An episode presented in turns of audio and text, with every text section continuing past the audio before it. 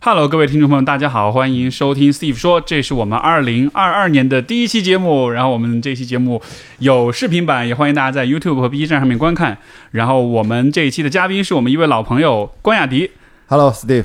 欢迎回来。二零二二怎么就第一期就轮到我了？就来了，对。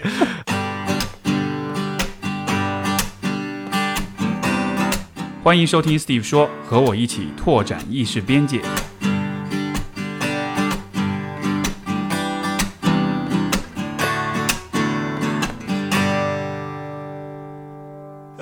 这个雅迪是一百八十六期来过我们节目，我刚才专门看了一眼，是二零二零年的五月份来的，哇，所以超过一年半了。对对对，而且那会儿刚好是这个这个第第一波疫情刚好过去之后，对对吧？我来到上海，因为我刚刚隔离完，我记得是五月份，对吧？对，所以我在呃青岛待完了，回北京，然后来的上海，咱俩没错没错。对，雅迪是一位哎，首先哎，刚刚刚忘介绍了这个嗯播客开放对话的主播，是的，嗯退居二线的电影电影制片人电影制片人，真的退居二线了啊，是冲不到前面去。然后还是玩各种户外运动的一个嗯非常厉害的。呃，这个铁三，然后马拉松、越野跑，就各种的铁三不敢当啊，就是耐力运动啊，耐力运动从主要是超马越野跑，还有环球帆船，呃还有环球帆船赛，但这个比赛不是打断了吗？下个月就出发了，下个月走了。所以又要恢复了。呃，对，然后回菲律宾，我们从菲律宾逃回来的，现在要在。永永回菲律宾，所以啊是上次那一次环球那一圈没绕完，一半儿，现在下一半儿，然后对下。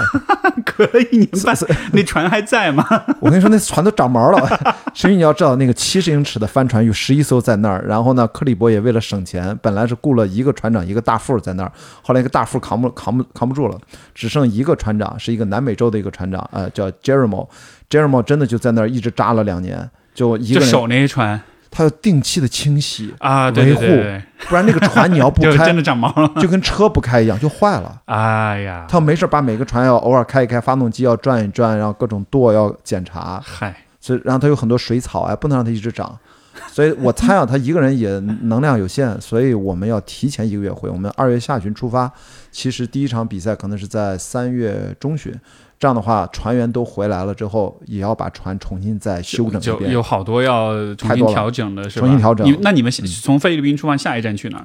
本来啊，应该是中国嘛，啊？三亚、珠海、青岛，啊但是都 cancel 了。因为中国现在按照虽然那个时候冬奥会理论上应该结束了，但是依然是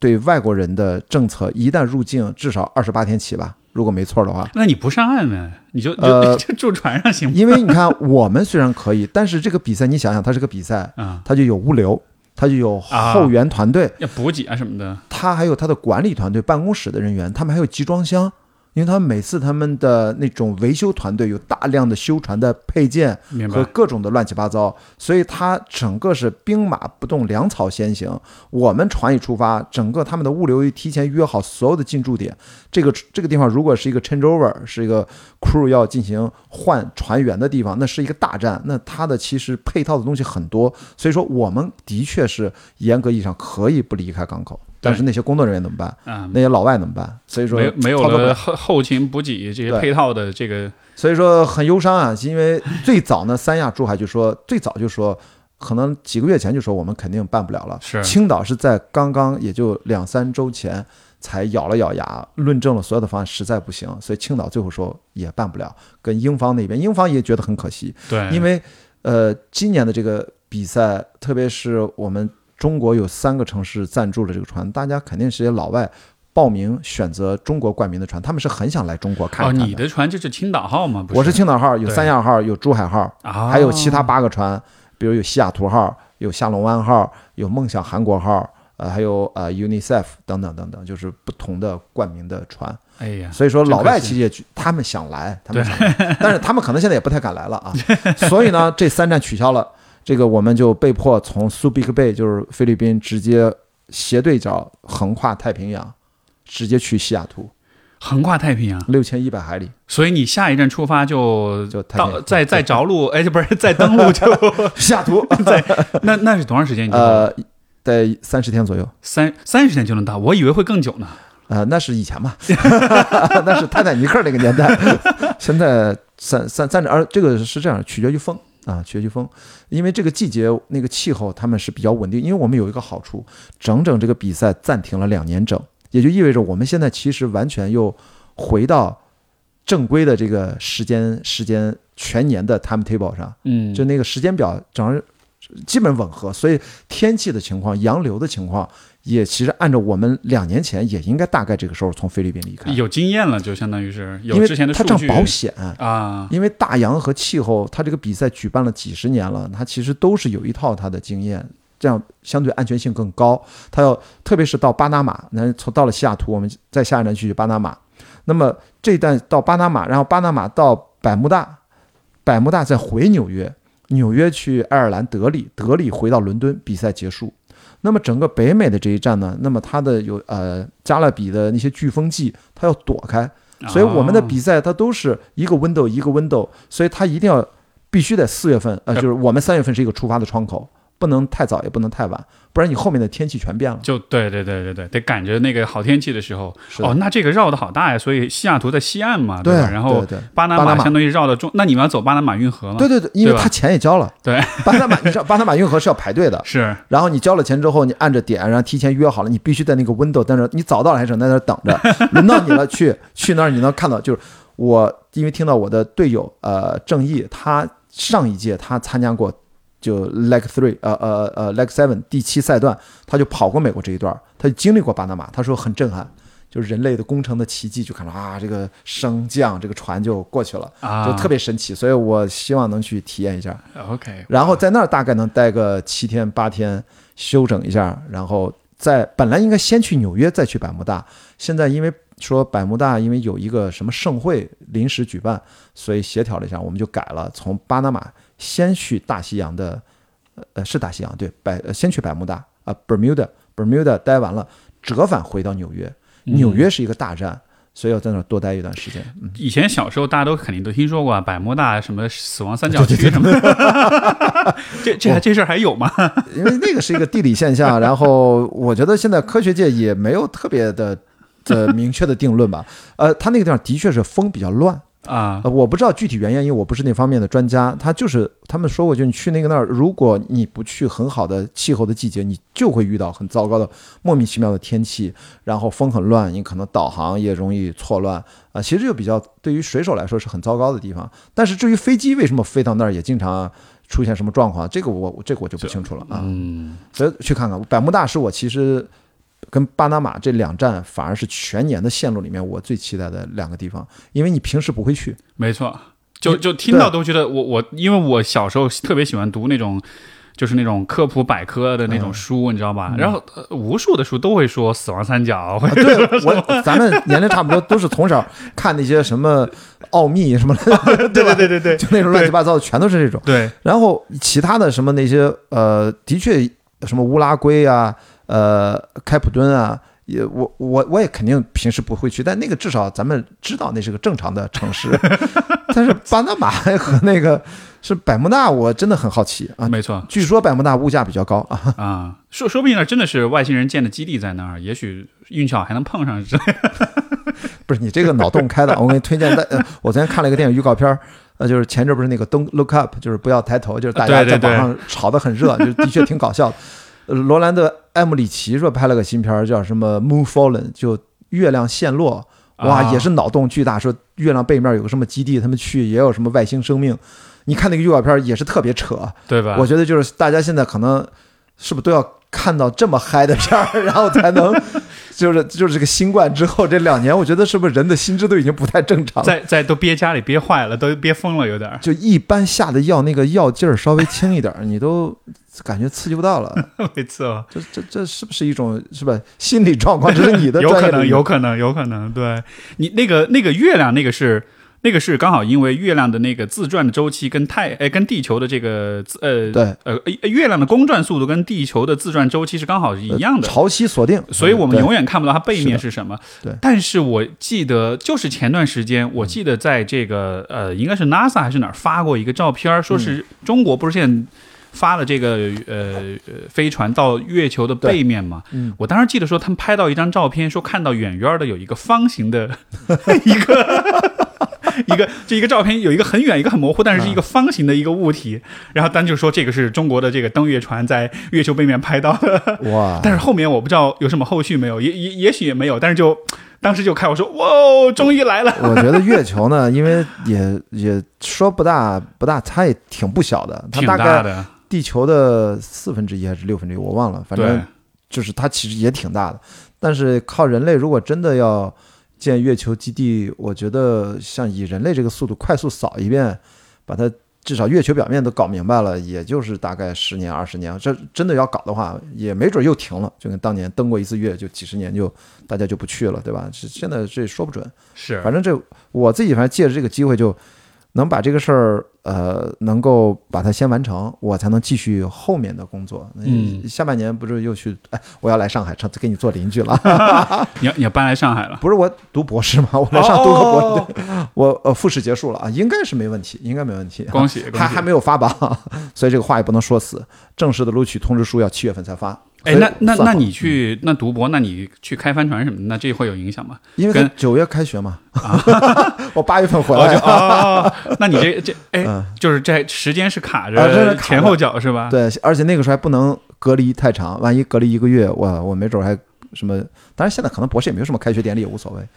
所以这个这个是今年你看，二零二二年对我其实就结束了，就两件事儿：安全完赛，然后正常开学。对，关老师真的是我认识的嗯这个众多朋友当中，绝对是属于最有一个词儿叫 Renaissance man，就文艺复兴式的人，对吧？哦，就他上次你说过这个词儿，对对对对，就说就说一个人他做很多乱七八糟各种各样的事儿，就比比如因为嗯因为文艺复兴那会儿，像达芬奇什么的，对吧？他又是艺术家，他又画画，他又做发明，又搞科研，就是什么都做。所以我觉得关老师是今天现代的哦雅迪，雅迪不敢叫你叫我关老师，觉得这这这朋友都叫雅迪啊，这听着电动车感觉还电量十足啊，尽量小子，真的我觉得雅迪还听着比较亲切。他们这个冠名费给你了吗？我跟你说，这是他们终生这个品牌终生的遗憾。我就我就话扔在这儿，这个不跟我合作，绝对。找了 Vin Diesel，我觉得太不搭了。但我跟你说过，小牛特想跟我合作，我跟你说过那事儿吧。没有小牛其实都我们都聊得特别好，什么城市轻运动，我给了特别多的方案，啊就到最后一刻，那个品牌总监，后来那个微信上就后来最后，咱不是最后一次聊天，后来就是，哎呀，我实在想了想，哎呀，我们小牛最后赞助了一个叫雅迪的，说这个事儿吧，还是觉得好像过不了。我说我说是是是，要不再再等一等，但是但是这太太搞笑了。不对啊，但是应该是反过来了，就是我们都找雅迪来赞助，你看我们多牛气，我们都我们都拥有雅迪。哎呀，我知道了，问题问题是我给他方案不对，对吧？我要给一个让是吧电动汽车品牌团结的运营方案，一个一个创意小短片方案，没准就 OK 了。嗯所以你说的这个 Renaissance man，我觉得你看国内老说什么斜杠斜杠，我觉得这个词儿还是太太简单了。哎，斜杠会让这事儿显得特别廉价，你觉不觉得？就好像是一个很随意的、很很很很，就是你做的事儿其实是很认真的，对吧？你是哎，你航海，那是带着生命一定程度上的生命危险做的事儿，对吧那那但是就斜杠天就哦，我斜杠天天我顺便航个海，这这你不觉得斜杠老给我有一种劈腿的感觉？随便插一脚就斜杠，哎，来一脚，哎，这儿来一脚，我觉得是有点不太严肃。其实咱如果严肃的讲，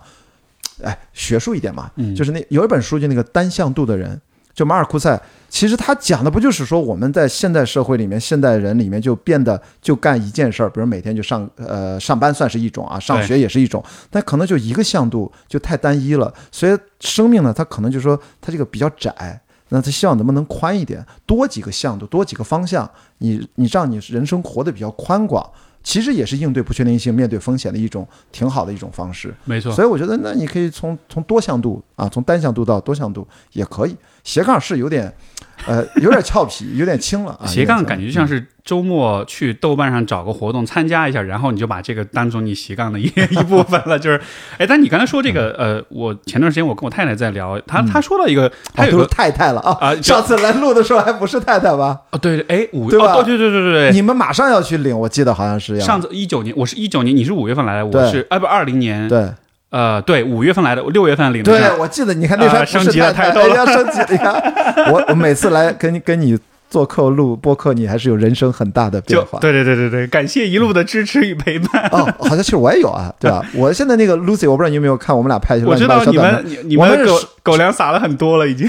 就比比你们俩过分哈。因为你们得拍下来让所有人看见，对吧？哦，对，你们还不太拍你们你们不太出镜的啊。对对对，我你哎，如果我以前没注意，因为我脸皮太厚了，我没有想到女生脸皮这么厚的也挺少的哈。其实他比我脸皮厚，我觉得哇，这个很厉害，很厉害。是我比你晚，我们俩在呃，应该十月十月份吧，十月下旬好像是在在一块儿，我记得。啊，恭喜，恭喜！所以比你晚，你看咱俩都有了很大的变化。是是是，所以疫情虽然是疫情，但是生活还在往前走。我我都觉得生活走得有点快了。是的，然后这个两年，反正是我觉得就感觉转眼就过。对对对，我我刚刚在说，就是我跟他前段时间讨论这个嗯。有一个话题，就很有趣，就就联系到你刚才说单向度的这个问题，啊，是。因为他就说他呃，因为他是重庆人，然后呢，就说他哦。这个。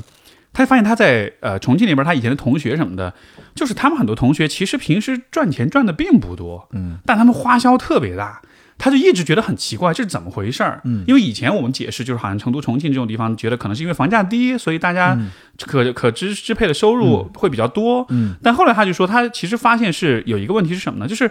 比如说他很多同学就是工作，他那工作很闲，嗯，所以工作之外呢。就其实就能搞点别的事儿，对，因为大家相互之间，朋友啊、邻居啊、亲戚啊什么的，就说你能搞点儿搞钱的项目，嗯，所以他的主要经济来源其实不是来自他的工作，其实很大头是来自他业余通过人人脉关系网络去去搞的一些这种但也是搞钱的，搞钱的也是有收入的。所以他的收，而且他收入都是大笔大笔来，所以说他花钱就会，对吧？你一次搞个几十一百万的那种，你你你花起钱来也会比较狠一点。嗯，然后我们就说到，其实，在像北上广大城市，虽然看上去收入高，但是你的整个时间是完全投在，哦尤其像北京、上海，就对比如尤其像互联网企业。对就他是把你的生活完全给占掉了，所以虽然你钱赚得多，但你其实没有任何的额外的功夫去对搞其他的钱，都没时间花钱。甚至都没时间花钱。对所以就看上去你赚钱赚得多，但实际上你的消费的行为，你实际的表现来看，其实并没有那边花钱花的多。嗯。所以，所以我觉得是一个道理，就是就看上去这个像在上海觉得哇赚钱赚很多，月收入都是几大万那种的，但是嗯生活品质是怎么样是另外一回事儿。你说的这个真的让我感触，就是我身边有个朋友啊，就是是是 Lucy 的朋友啊，是我女朋友的朋友啊，嗯。我具体就不说了，他是真的是他听这节目吗？呃大概率不听啊不。听好。然后 就是，说，当然我不说名字，我啊我想说的一个表现就是，他是那种超级就是 top 的呃 PM，在互联网公司女生啊，然后年薪一百大几十万就那种，呃，当然他现在去了个创业公司啊，他就是他他自己单身，他其实都可以，他花钱可能看着他也不怎么爱那种精致的打扮，但是他可以在婚恋网站上，他也花过很贵的那个 VIP 服务，其实他也想解决的这个。呃呃，婚恋的问题啊，当然最后花了一年的会费，好像没有解决成啊，因为我们见面还讨探讨过这个问题。就是我想说，就是你看，这他在这方面花钱的时候，其实他也很会花钱，如果他想花的时候，但这种可能对他来说就没有感觉，或者他觉得这个问题我要去解决，他就在上面其实那是十几万还是二十万，反正非常贵，就超出想象。我跟 Lucy 一开始不能理解，后来有一次我们俩不是客串了一个爱奇艺的一个恋爱综艺的。片尾花絮彩蛋，我们是彩蛋嘉宾，叫过来人说啊，搞得我们因为都离过婚了啊，过来人说过来人说又离婚了，然后谈恋爱，我们俩在里面就是淡逼了几分钟，然后跟那个制片人节目的制片人聊，我们也说起这事儿，他给我们介绍说说你这个朋友不是个别现象，你知道婚恋网站就靠这个赚钱赚海了去了，这种稍微的年纪大一点的女生，这个哪怕三十多岁，对不起女生听众们啊，就是就这个我才知道现实是跟我们想的很不一样。我们眼看着北上广深这些核心城市，其实在这里面更不用说其他的城市，他们真的就是还是很多观念是很传统的，他们真的把婚恋这事很看重，在上面花很多很多的钱。那这里面可能还有很多呃水分，我觉得水分会非常大吧？对，而这个制片人就跟我说，他去把这些婚恋，因为他们是赞助嘛，是大平台嘛，爱奇艺的大平台，在他们就去见了各种人，就其实了解了很多这种幕后的内幕，跟我讲了很多，我都震惊了。然后世世纪佳缘不都上市了吗？你想他钱是怎么赚的？就是靠这种啊。我才知道有些优质的这种男性用户，他们什么都不用干，就是平台就邀请他们说，你只要答应去见多少多少女性，其实女性是买方市场，就是这就对，而且这就成了一个生意了。而且我觉得对这个这个男生他就收钱就行了，他是真收钱的，是那个世呃，咱不也别说世纪佳缘，反正就是这种婚恋网站平台，其实大概都差不多。然后呢，他就会。比如你一个月啊，Steve，你这种啊，但是你现在是已经没机会了啊嗯。你但凡乐意的话，就你这种简直是优质的不行，就是你一个月可能四场六场饭，吃几次饭，你可能收个一万块两万块，就是你是白拿，就就除了见面之外，你也之后联不联联不联系你自己，他不管，你只要见就行了。你等于收钱去见姑娘吃饭这样的话，一个问题就是，啊，太夸张了。既然啊比如说这当当中水分很大，既然有很多男的可能都是，甚至可能是专业的这个吃饭户这种，对吧？就是就说跟婚恋网站就是一起口起手来做这事儿的。既然这水分那么大，但是为什么很多女性依然是在持续的在这上面花钱，呃，我觉得其实只有我思考这个问题，所以你看我这个朋友至少他第二年就不续嘛，他也知道就不续了啊？嗯啊，还有一个我觉得是有方法论的问题，因为我跟 Lucy 讨论过这个问题。我说，如果是我啊，如果是个女生啊，呃，我可能还是纸片思维。你看我这么越野跑的翻转都是纸片思维。就我的思维就说，嗯，你不是，比如说啊一年二十万，四个季度，我先付你个五万的啊，在这一个季度里面，人家是把资料库都给你，你选。而且给你推荐，而且还说给你什么量身定制。我说不用什么量身定制，先来九十个啊，不是，先来三十个吧，三天见一个，就是我得把所有事都清空了。这三个月我交了这个九十天的会费，五万块钱，我是呃一年如果二十万的话，我不能让这五万块钱打水漂，我就集中性的夸把这个三十个全见完。呃，哪怕是前几个觉得有几个不错，先不着急啊、后面都都来，就这个钱先先够本儿，然后回来慢慢想，嗯，谁合适再见。我的意思说，我我是一个男的思维啊，可能不适合女性。我觉得是个工程学的问题，是就是流程优化是吧？啊，优化 就是你先筛筛集中性，好像也有女生也会选择这么干，好像的确有这么做的。这个从我的角度，我倒觉得有另外一个 bug，就是说，呃，整个这个婚恋网站，这个这个整个这个是概念，它的假，它有一个假设是你跟他见了之后，你们能很快的判断出来你们俩合不合适。嗯，但是你看，第一印象和最终的关系质量之间是没有任何关联的。就至少在我所了解里面，就是以研究上来看是是没有任何关联的。就是说，第一印象好不好和后来你整个，比如说几十年追踪，你整个婚姻质量是没有任何呃这种相关性的。也就意味着我们在第一面，甚至是前面几面见的时候，那个感觉好坏和后面这个关系好不好，嗯就这个根本压根就没有关联。但是，但是就是这个婚恋网站，它你你想，他给你安排这人去见，他不过就是他无非就是要让你在很快的时间之内去判断，对你跟这人有没有感觉，但是。如果就是我提出向所有的这个婚恋网站用户提出一个问题，就是你第一面印象的那个判断一点用都没有，它完全不能预测未来你们的婚姻或者恋爱关系的走向，那你还 OK 这样的模式吗？你为什么还要花这个钱呢？尤其是这一点，就是对你为什么要花？但是花钱我理解，可能他生活中他没有时间，没有机会，包括他可能自己没有那个勇气去大量的陌生人社交，对他可能没时间，对吧？像比如说你那朋友，是就就他可能也是公司的这个大 PM，所以他可能每天狂加班什么的，就生活的全部被工作吸走了，他可能没有时间去社交。就我觉得他花钱可能花的是这一块儿对他把社交上的这个时间成本给你给你 cover 了。但是这事儿本身来说，我觉得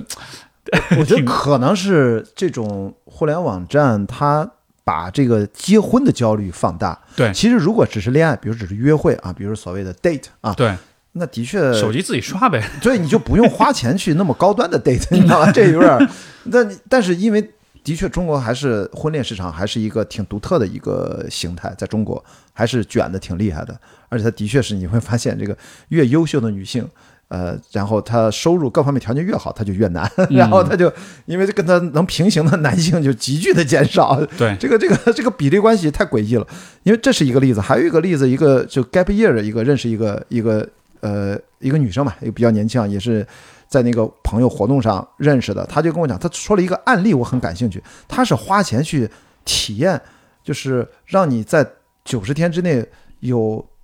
呃体验不同种人生，或者说有不同种体验。比如说让你学会演讲，让你学会表演，让你去模拟一个家庭，让一个女孩扮演父亲，就还挺贵的，呃，交七八千块钱，然后他们而且有两三百人，他一个大班就八九十人，然后我我后来我我一开始不太，我听他慢慢一解释，我大概明白，就是大很多就是像你说的，就你刚才说的是太忙了，九九六，对他们其实不知道就是已经没有时间去消费。像 Lucy 的搭档，他们从小就是好学生，就是他从小这就是完全就是在做题长大的，他他可能都不知道真正假期去该去玩什么，他在仔细使劲想吃饭怎么吃啊什么这种。所以我觉得现在都运营而生这种商业模式，就是你来这儿，我们每次给你这周的任务是什么，呃，大冒险的任务是什么，你之前填过问卷，结合你的也可以让你自己做，你要完成你的心愿，完成你的挑战。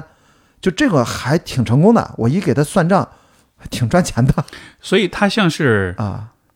物理物理 VR，就是啊啊是模拟人生，但是是在物理世界模拟，，对吧？他们他们比如说他们呃其中最有趣的一个实验活动就是分成几个家庭，每个人有呃丈夫、老婆、孩子，还有爷爷奶奶、老人，然后有限的资源。都是参与的人自己去演嘛？啊，自己演自己演，自贴个贴儿自己是谁，然后呢，啊，你也可以就过家家呗，那就是就过家家。但是呢，随着时间的流逝，就跟那大富翁一样，反正我他们有什么规则，就是你通过你不同的决策，你看你每个家庭能活下来几个人，在有限的资源下，哦，它是一个有点游戏性质的、游戏竞争性它很多种游戏，很多种，它其实就当然不是鱿鱼游戏啊，点啊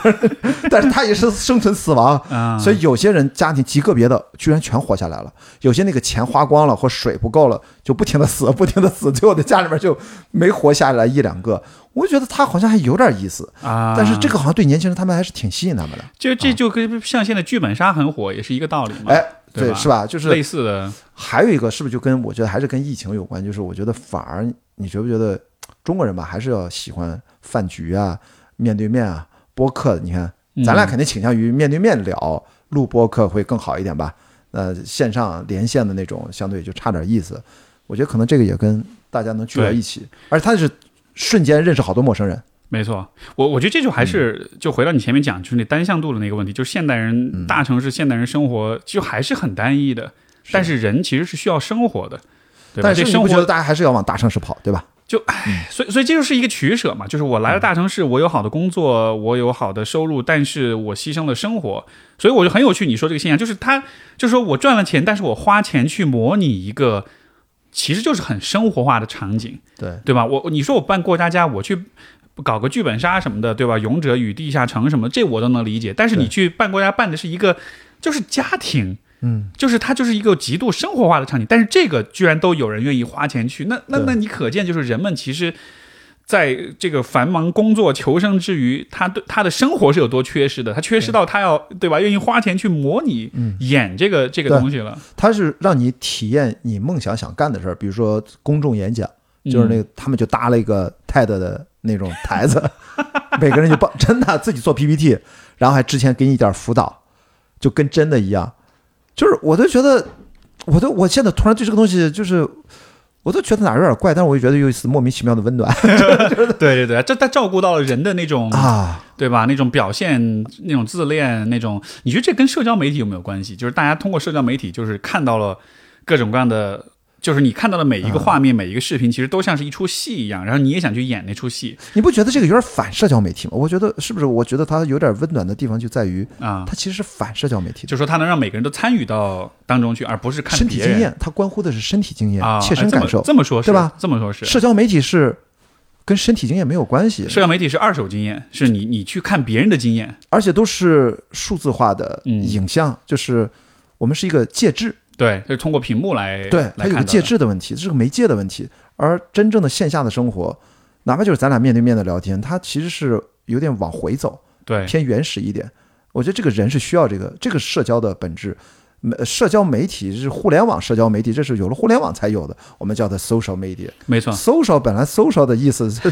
跟互联网没啥，没有互联网对都 social 嘛。这个这个是我这两年我觉得越来越明显一个感觉，就是技术的发展，刚好加上疫情，加上社会的发展，就是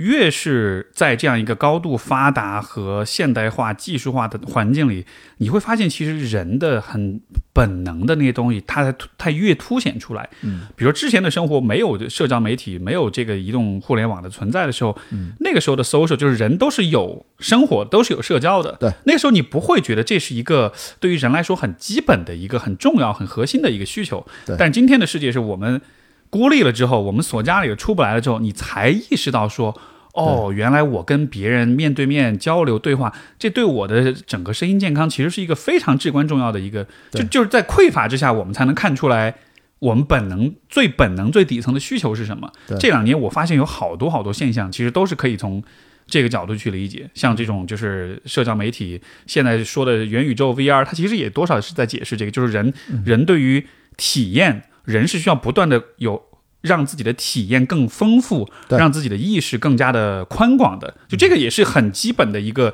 对于新的信息、对于未知的探索，这些都是很基本的这个心理的这种对驱动力。所以我觉得，你看这两年对吧，很多事情的发展其实都跟这个规律有关系。其实你说这个现在呃元宇宙这个被说的太多了，哪怕就是这种通过呃技术手段，未来让我们有一些更多的精神体验，啊但实际上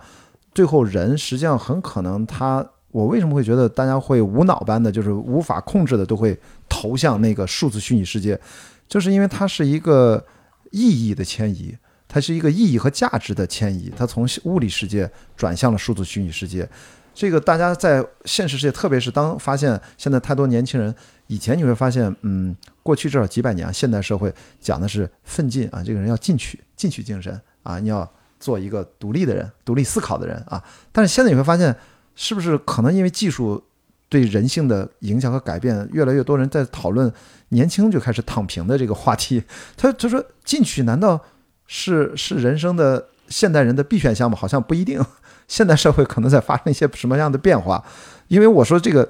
真正的元宇宙，他们说我我是看过一种说法，我是比较认同的，我自己有感触的。我去博士复试的时候，居然还问我这个问题，说你对 VR 什么相关的这些元宇宙是怎么看的？我就借用了这个观点，就是我自己感觉他说的，我说现在扎克伯格那个 Meta 给大家说虚拟办公，咱俩不是这么录，咱俩是一个虚拟小偶像在那儿录播客，其实他展示那个方式对元宇宙理解是错误的。嗯，真正的大部分人对这个东西理解是错误的。真正的元宇宙其实它呃 MetaVerse 它并不是一个空间概念，它是一个时间概念，它指的是一个 moment。这个 moment 是指，比如说呃 Steve 或者雅迪，我们个人啊，我们在数字虚拟世界里面，你现在播客你有名，走在马路上，比如在上海，你的地头上大家都能认出你来。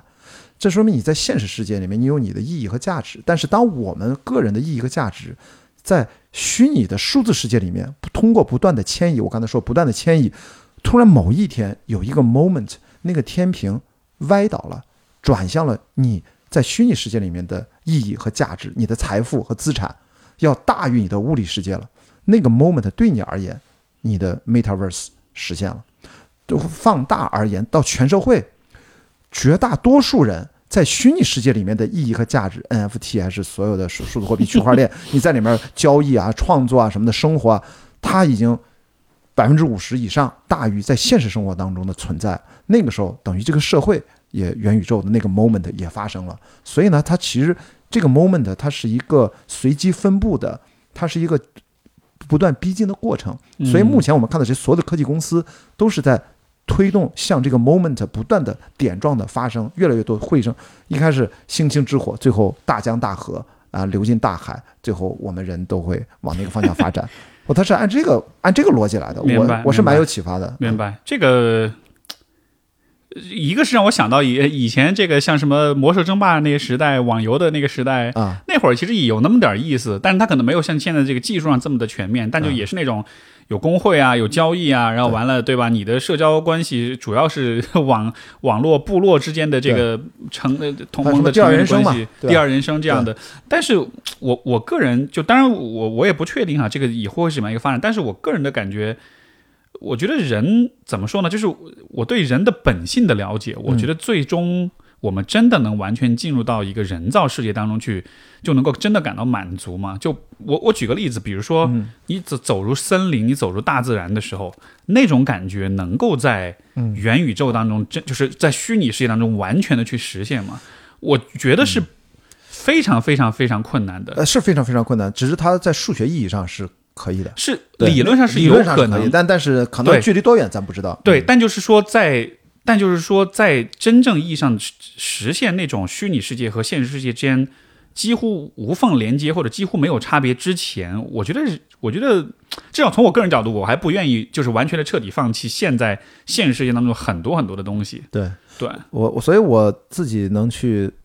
对抗嘛，就是我你你也喜欢运动嘛，对吧？对，你有自己喜欢的运动，然后我也是通过运动，我觉得就是就是去用身体对抗，然后我觉得身体经验是我觉得我无法摆脱身体嘛，你感官都在身体上，所以要改变身体。然后我觉得上次咱俩录播课的时候，我觉得那时候我是最强烈感应的时候，我就说我的大脑有变化。哎，我这次特别逗，那个呃那个博士复试啊，在交大啊，在交大，然后他那个有最后一页 PPT，我说这这不是有研究计划吗？我其中有一个大脑的算力储备，他说导师说那六个教授在那说这什么意思？什么叫算力储备？我说这样啊，简单说一下，就是我我我通过极限运动啊，特别是陆地转到海洋，我会发现我明显的大脑发生了特别不一样的改变，我能感知出来。上次咱俩聊就是聊过一部分这个话题，但是我有一个特别大的呃遗憾和让我甚至很伤心，甚至过去这一年，二零二一年我心情很不好的一部分的原因就是，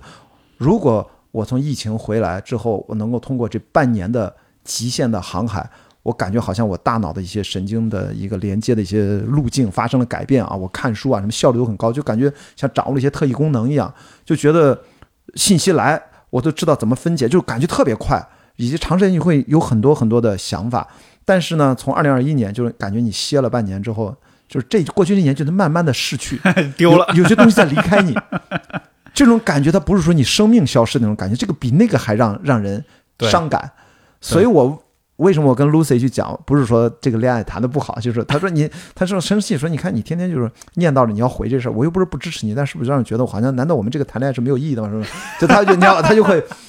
我们赶紧要给他解释。哎呀，我说我说不是这样的，我说你看我发那个朋友圈那天我说那句话的意思是说，呃，突然就时间的错位感，就是很莫名其妙。我不知道你有没有这个感觉？我就是我那天发了一句话，说我所有鲜活的记忆都发生在二零一九年年底之前。嗯，我对二零二零年再往后这两年发生的很多事儿，我都就很模糊。不太记得。对，这让女生听着不很生气吗？你他妈跟你谈恋爱一年多，你知道吗？你应该怎么说？你应该跟他说啊，就是因为爱情太让人，爱情使人愚蠢，哎我们这啊爱情太甜蜜了晕头，是吧让人晕头。对，就有点上头，有点上头 啊！你这你这可以，哎你哎呀，你这不愧是这个啊心理学专业的，这么会拿捏。哎，哎你赶紧去看那个《爱情神话》，你什么老白，你就老 Steve，你这你比他那强，你比他那强。对，哎，不不，不过你说这个，我觉得完全是这样的，就是我觉得我估计很多人都会有这个感觉，就是觉得二哦是吧二一年就这么过了。我觉得这当中有一个很重要的原因，其实就是因为我们都锁在家里，因为我们都靠双眼和屏幕在感知这个世界。因为以往我们是大量的走动旅，就旅游，对吧？对这是最最最重要的，你感知世界一个方式。得用你的身体，得用你亲身经验，你得走入到那个森林，你得走入到那个那个那个沙滩，你才能够呃有新的体验。所以就是人的身体本来就是高度适应性的，对。而像记忆、像体验、像思考能力、信息检索呃处理的能力，这些能力从大从这个大脑来说是非常贵的，对就它非常非常耗资源。嗯，但是人人的这个呃，就是大脑，它又会遵循一种就是极度保守的。呃，这个能量管理的这样一个模式，就节能模式，嗯。就是这些很耗能的这些模这些功能，一旦你的大脑发现你其实现在用不上了，嗯，那就先把它回收掉了，那就把这一部分的神经元那就分解掉，那重构一下了。对所以我们不断的在失去这个，我觉得这这其实是写在基因里面的，对，身体永远都要保存能量，去避免着，对吧？因为它永远预期是会有能源危机的。所以你能感知到有些东西在离开你的那种感觉，非常的让人不爽。没办法呀，但是对这这就是，所以 我我现在最大的动力就是说，赶紧去完成这个帆船赛，然后我现在然后再回来读书，啊，也也是个跨学科，也是跟电影相关的，也是什么跟人工智能什么相关，这样说什么信息交互设计相关，跨学科的一些研究，我觉得哎，我才能够打开大脑，然后因为要要重读很多书嘛，我觉得这得刺激我，不然的话之前。就是就会觉得心情真的会受到影响。我最近才看了这本中文版出了，就是我那天朋友圈推荐了一下，就《超越不可能》那本书。就是之前是英文版，我买了，我读英文还是慢一点啊。就是《不可能的艺术》The Art of Impossible，它里面其实一上来就讲那个作者，因为科特勒他是一个非常畅销书的作者，他讲的科学，他说就是一些极限运动员，他最早就是受极限运动员的刺激和影响，才才发现了这些秘密。他说为什么人可以做到一些超出想象的事情？他其实就是讲说大脑这个机制跟你刚才讲的其实很接近，就是人只有在极度的这种呃，就是那种险境下。这种极端的环境下，大脑是一个特别强大的，必须要适应这个环境，对，做出反应和改变。然后在这个 连续的这个锤炼当中，大脑就发生了改变。它对呃 Free Solo 里面，呃，什么徒手攀岩，徒手攀岩，他对他的感知就发生了变化。我我看了他那本书，他当然他拆解了四个方面，还有讲心流啊，讲了很多很多，就是怎么能让你去达成看似不可能的目标，其实都是可能的。他就方法论四这四个章节，一上来就先给你讲这个这极限对人的这个改变。我才发现，其实你看这个是有科学道理的，它对不是说是是是我只是一个个体，我真的去切身感受到了。就就不光是你，其实人都会有这样的体验，对吧？对，哎，你这个这么说起来，你觉得会不会疫情给人类社会整体带来的影响？一方面当然是健康呀，这个包括社会啊、政治、文化变化，但是在生理层面会不会有一个问题，就是它让人整体变蠢了？啊，是呃，就是就是因为它限制了人们的活动，限制了人们进入到自然、进入到生活中去体验，包括你说，不管是从事极限运动还是其他类似的刺激人大脑的事情，就是 疫情的产生，嗯，在整体水平上是降低了我们大脑受刺激的这个程度的。嗯。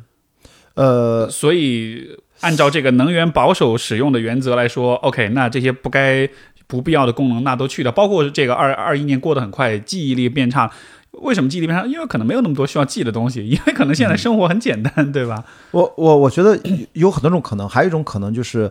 我们的算力啊。我刚才为什么说那个博士入学，我就说我说我在做算力储备，就是我做了半年航海，我的大脑它被拓展了很宽，这样的我有一定的储备。反过来我讲，可能还这是只是个人瞎读解了，就是我们真的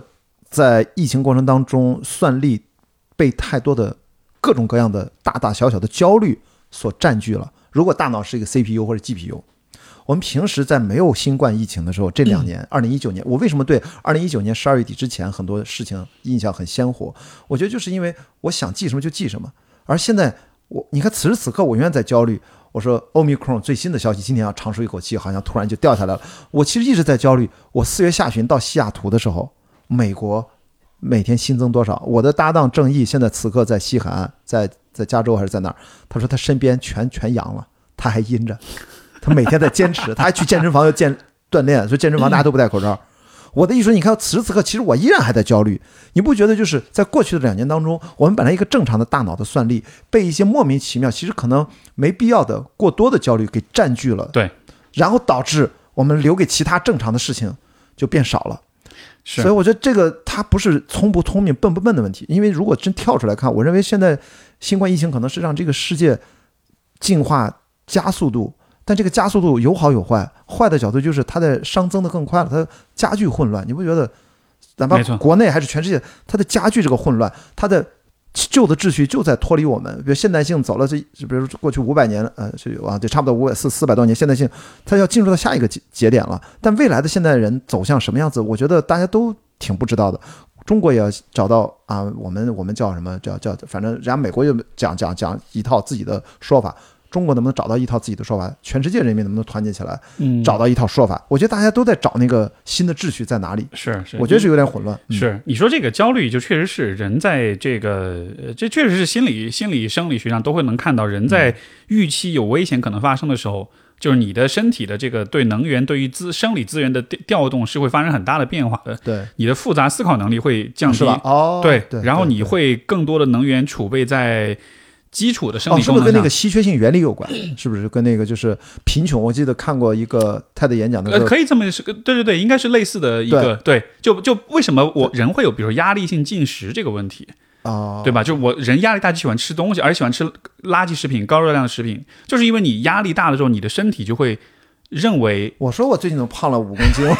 因为就这个读博到底，你你知道我一直在雅思，你知道我十天考了个雅嗯思，你压力多大？真的就半夜一直在吃，对对对对，然后又去等这个复试，能不能能不能中榜什么的？哇，所以就是压力是一个，啊就是你的身体通过压力去感知外部世界变化，哦，压力越大，身体就觉得皮质醇太多啊，就是那样。就对，就会觉得说这个世界接下来你你可能面对的危机就会越大，对嗯吧？但是说你想人在进化过程中，你能有什么危机？那就是呃能量危机呗，就是食品供给不足，所以这个时候身体就会说，OK，我先要刺激自己的消化系统，进食的这个欲望就会增加起来，就会大量的进食。就是就是，我觉得这是一个今天现代人特别特别大一个麻烦，我们的身体太原始了，嗯就身体适应的这个环境是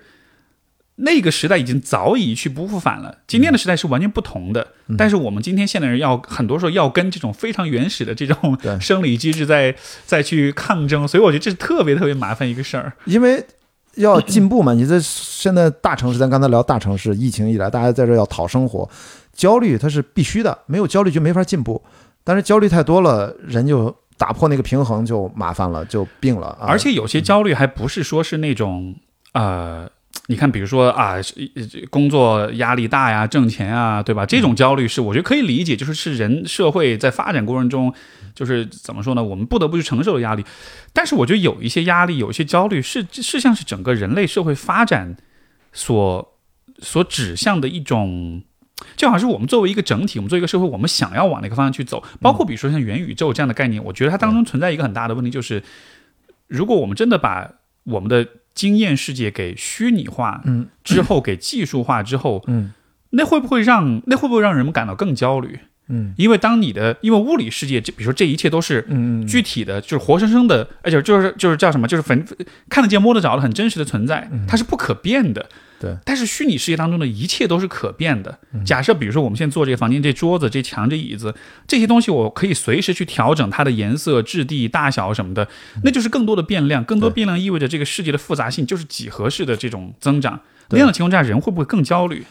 而焦虑了之后，那对我们的身心又是什么样一个影响？你知道我们现在讨论所有的问题的时候，有的时候我就怎么跳出来，就是我们现在讨论大部分百分之九十九点九九的问题都是完全是人类中心主义的，知 道吧？因为我那天不是看那个新兴市嘛，那个小册子，哎，我想问你来着，那啊书我我后来我还没还没下来，还没看啊但我觉得挺有意思的。那个哇，我觉得那介跟大家介绍一下这叫个，James Lovelock 嗯啊，这哥们儿呢，你看他写书都特别凡尔赛。就是我跟哪个科学家谁谁谁在一起，就是你听的哪个科幻作家最厉害的，全就是他朋友，你知道吧？我嗯我去参加一个皮肤灼伤实验的时候啊，受伤了啊，破了，然后我的医医生大夫请我到他们家里面给我治伤，然后他跟他的老婆刚生完孩子，我把那个孩子怀抱在怀中抱着他啊，这个霍霍金博士啊，就是这个 这个这个小朋友名字叫 Stephen，然后他就他随手拈来的全都是这种东西，你知道吧？对，就是因为因为他他一一九一二年生人，年纪很大，今年一百岁一百岁，嗯啊，哎，今年一百零二岁，一九一九年生人，今年一百零二岁。他写这本书的时候九十九岁，他实在是一个独立科学家，他他思考的就是他关心的是整个地球是一个什么样的一个生态系统。他是盖亚理论的提出者，六十年代末提出，他七七四年、七五年在正式发表的这种理论专著文章，大家都会觉得你是个跳大神儿的。其实，其实知道他的人都知道他是非常严谨的科学家，他不是那种民科，他不是乱搞。他就说盖亚体系，他这个盖亚体系是什么什么？William Golding 是一个文学家，说你用盖亚这个名字吧，大地之母。哎，他说他就他说好，我就用这个名字。他其实讲的就是盖亚是他把地球当成一个整体的生命体，一个有机的生命体这样的。人类嗯只是这个有机的生命体维持这个地球持续的低温的一小部分。对，如果人类你太作了，你其实破坏了盖亚，就等于咱突然长了个息肉，咱突然有个阑尾炎，就是你知道，你这个人类乱作了。其实这个地球它这个盖亚会继续活下去的，但是它是目前的这个盖亚，它是个有机体生物的盖亚。那么他第二本书，他他写了这本书，呃，第一本他写他前面写了七十年代、八十年代、九十年代都写了各种盖亚体系的相关的一些书。那么这本书是他九十九岁，二零一九年写的。呃，二零一八年写的，他九十九岁的时候写的。他其实就是说，下一个时代生命可能不只是人类有机这样的形式，未来呢，因为我们都是碳基的嘛，它未来可能生命换一个角度，硅基其实是可以的，它就叫智能生命。啊硅基就是硅基的嗯就是硅谷那个硅，嗯，对，但是说你现在人工智能发展到一定程度，其实它也依然跟地球会形成一个生命的状态，它并不需要氧气，可能啊，它是硅基的，所以说从某种程度上它是很乐观的，因为生命延续下去了，但是不是在以人类的方式，而但是呢。你可以把这个叫电子生命，他书里面写的叫他翻译的叫电子生命，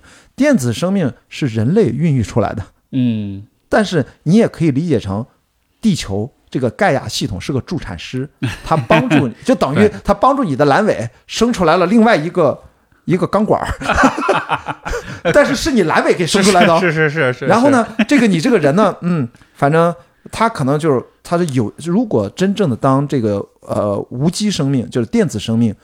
能够自己延续下去，其实它反而是能够呃脱离地球这个有机盖亚的限制，它可能星辰大海，它可能会啊，跨界去走。所以说，从这个角度，人类是很伟大的。它这宇宙观好大呀！所以它是不以人类中心啊。我们太多话题都是人类中心主义。是的，对对我们太人类中心了。其实，如果生命不只是一种，我们脱氧核糖核酸 DNA，我们讲自私的基因，我们说道金斯讲的还是还都是说。基因其实在想复制下去，对，所以你这个肉身什么自主意识其实都是假的，你这其实就是基因的延续嘛。对对。但是按照他这个按照 Lovelock 的理论，就是生命的延续不以基因为依托，那我觉得就是更高层面了。其实还挺乐观的，听上去对人类好像挺恐怖的啊。但他上面也说了，说如果真的有这个呃电子生命延续了之后，他并不是要灭了人类，他的思路是怎么继续跟这个地球和谐共存一段时间。一直到它可以不再依赖地球。哎，对你，我觉得这个是很最最妙的一点，就是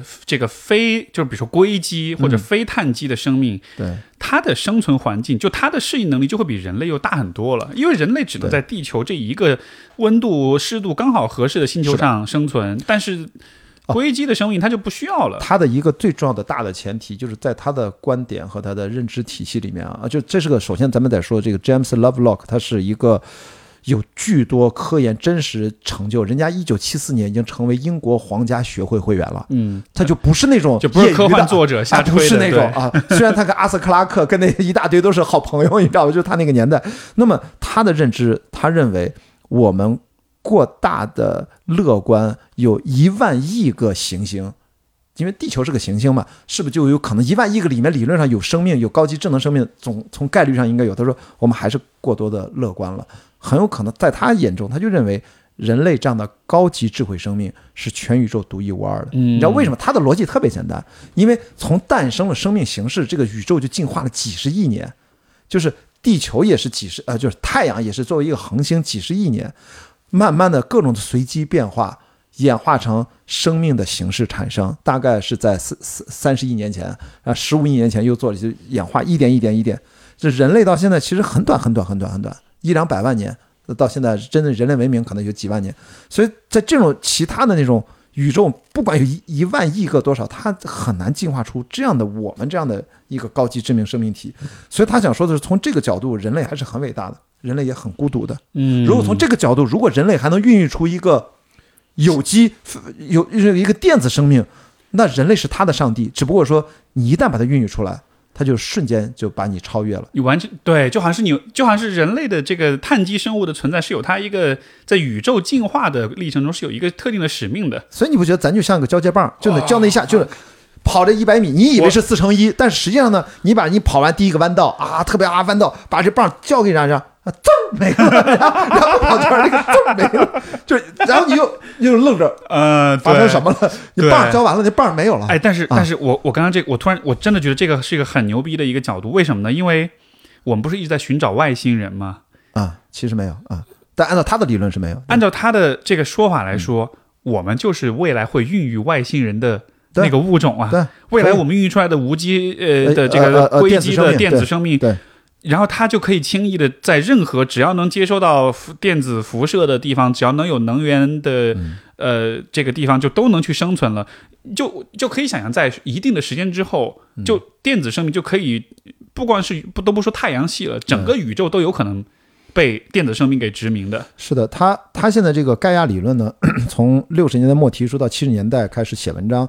现在开始有越来越多更加厉害的，嗯，特别厉害的各种的科学家都开始接受这套理论，但是还没有特别主流这套理论。那么他呃，这套理论其实他自己也承认啊，他不是那么去严格的论证，他提出了这是一个一个假设嘛，一个盖亚假说。他本来最早是假说，现在大家公认它叫盖亚理论了。你看，从假说到理论，这是一个很巨大的变化，巨大的一个变化。是，但现在大家基本上比较认同。你会你会不会发现？从一九八四年开始是吧？那是比尔盖茨赞助了一个项目，就叫那个 Big History 大历史计划。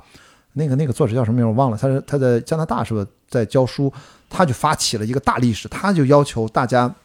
在大学里面，甚至从小朋友开始教学，从宇宙的诞生开始讲历史，从这一刻开始讲，不要按照传统的历史几万年前什么人类文明开始讲。然后所以说人类文明在最后那一小篇，他一定让你知道整个的全过程。现在关于大历史的书很多，人类大历史其实就是呃，就是那个那个在那个最火的那个作者《未来简史》呃，就是叫什么什么简史的这个这个系列的作者，他也是大历史的这个体系下来的。所以说，大家现在已经视野在越来越越来越宽广大，对哎，是的，我觉得这个他们是互相互相有交相辉映的哇，大家在互相影响。所以我觉得有的时候说回来就是人类拿自己还是很当回事儿，但实际上呢是个屁，其实可能是个屁，但人类很厉害，很厉害，就是人类还是很辉煌。我我觉得从他这个视角想想，人类真的是了不起，他他是了不起。嗯它跨有一个巨大的跨越啊，就是说在整个就是我们如果把我们如果说这个叫宇宙生命进化历程的话，嗯人类实际上是从很简单的碳基生命进化成了一个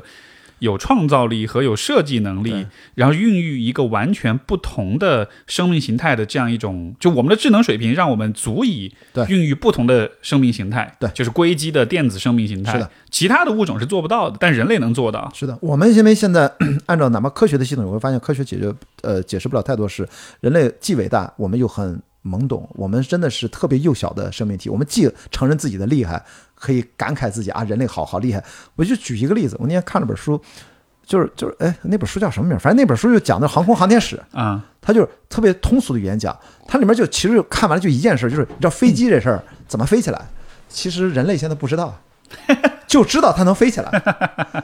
真的啊，就是我我以前没想过这事儿，因为我为什么喜欢看航空航天？因为我们学帆船的时候，我们在船上，我们的船长给我们做教学和教官教学的时候，他说这个帆你就把它当成机翼竖过来放，啊、是 一样，它有压力差考，虑那个空气，哎，哎对啊，那空气动对啊，就力学压压力差嘛，压力差，对对对，对，但是问题是，你从真实的数学的各方面，你是推导不出来，就是没有搞清楚飞机到底怎么几吨重的，多少吨重的就飞上天了。到现在人类也没有搞清楚，大家不知道这个飞机它怎么，但是工程师不管这些，工程师的思维就是搞定就行，就能用就行。能用就行。嗯，所以我觉得这就是人类。你说你太牛逼，其实你这么简单一个常识的问题，那书里面也写也是这样。嗯那个书里面只能告诉你这些工程师。呃，莱特兄弟之前还有另外一个老外，呃莱特兄弟在接手，然后到后来各种的火箭什么诞生。因为航空是指咱们人类飞行器啊，航天就是地球以外的飞行器啊。就航空航天都是工程师主导，就是怎么干成，需要很多公式推导，但实际它要加很多参数、很多变量，他们也不知道怎么回事儿，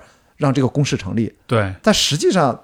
它它能能飞就行，能回来就行。而且莱特他们第一次飞起来是一九零六年嘛，哎，一八九几年好像，忘了是一一二还是多少，反正一一九零几还是一九一二，一九零几还是一九一几，然后阿波罗登月是一九一，九六八一九六九，所以这中间就隔了六十年而已。对，所以六十年从莱特兄弟那个破飞机到登月，对，就你不觉得这其实非常非常可怕吗？咱登咱人类登月那个 当时那个飞船不开玩笑嘛，好像那电脑连四八六都不如吧？对啊，对啊，就是现在随便一个智能手机的算力都是当时那个的几百倍的那种的。因为当时说飞行员是飞出去，呃，就是怎么回来。因为都是最早的飞机嘛，就是开始作战了，就是侦察，最早是侦察机，后来才意识到，呃，这个啊，原来装上这个火炮，打仗很重要。后来那德国一直没觉得这个飞机应该参战用，后来发现，我操，为什么自己的飞行员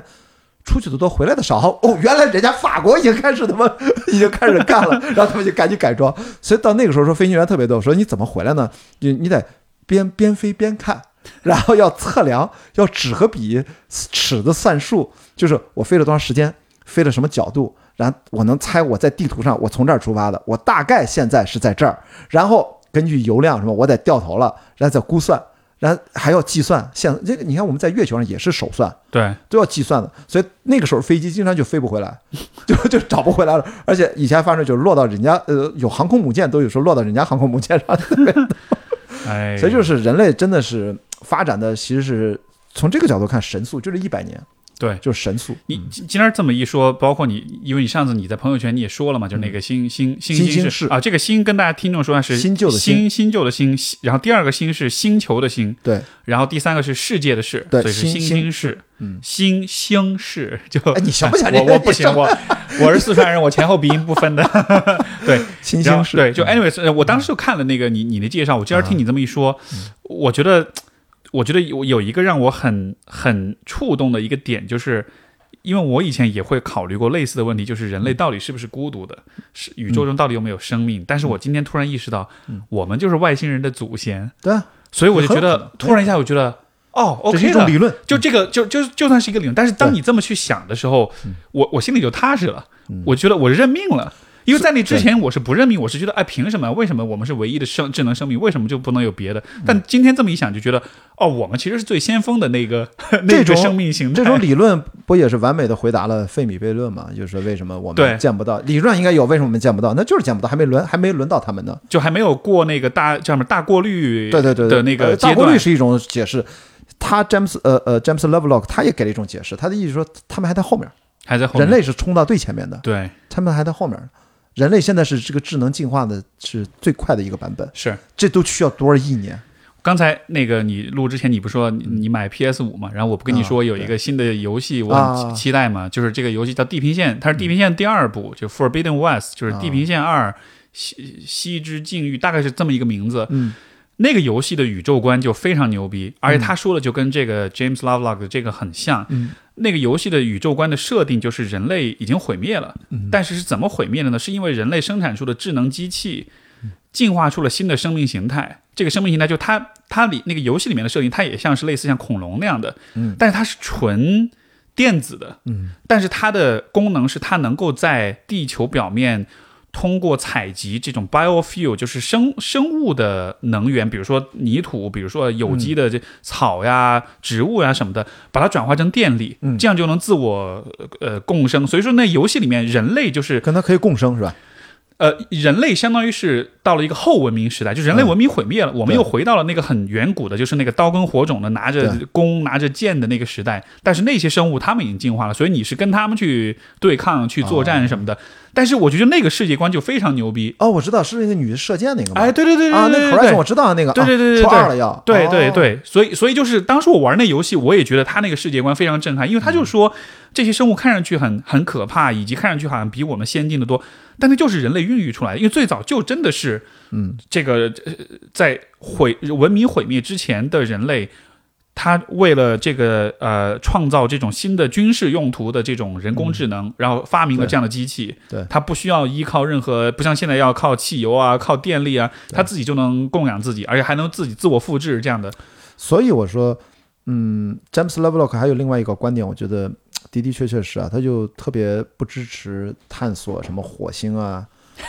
他的意思就是，他的意思是说，何必呢？是吗？他是这个意思。对，何他说何必呢？说他的意思说，你连地球都没搞明白，你连地球环境很简单，海洋你都没搞明白呢。对，咱们咱们只有第一次淡蓝的那个 pale blue 那个淡蓝的蓝点，第一次我们回头望地球长那样，我们才发现地球是个水球，而且那是地球是个海洋。而那也就是几十年前的事儿，对啊吧？半个世纪之前的事儿。我们不应该叫地球，我们叫海球，这名字就起错了。就是人，你看人类中心主义导致我们只能生活在陆地上，我们就认为这是个地球。其实你跳出来看，地球百分之七十都是海啊，嗯，海水覆盖的，而是地表面覆盖的水，还是动态的啊，能孕育生命的这种啊，它不是他妈的固态的。所以他说，在这种观点下，说人类就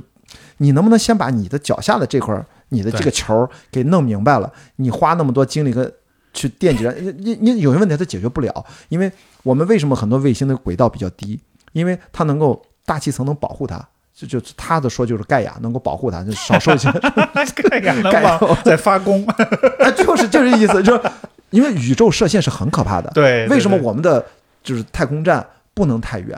太远了之后，人类是在更高，就是几百公里，在上千公里之外。那人类到底在那个太空射线下能怎么去存活？用什么样的材料能够挡挡住这些辐射？还有其他更多的一些宇宙离子，人类根本就活不了。那我问你，你你你的月球基地，你的火星基地，你怎么解决这个辐射的问题？你怎么解决重力的问题？然后你怎么解决这个空气的问题？因为在火星上那都是二氧化碳，你就就你怎么你还要花无数年去说是要改造他们的大气？你有这么多时间和钱，你其实发展的这些技术，你还不如真正的把我们人类怎么去改善地球，我们在这儿踏踏实实的再活个几几百上千万年，突然一个小行星来了都玩完，对吧？但是但是别别抬头。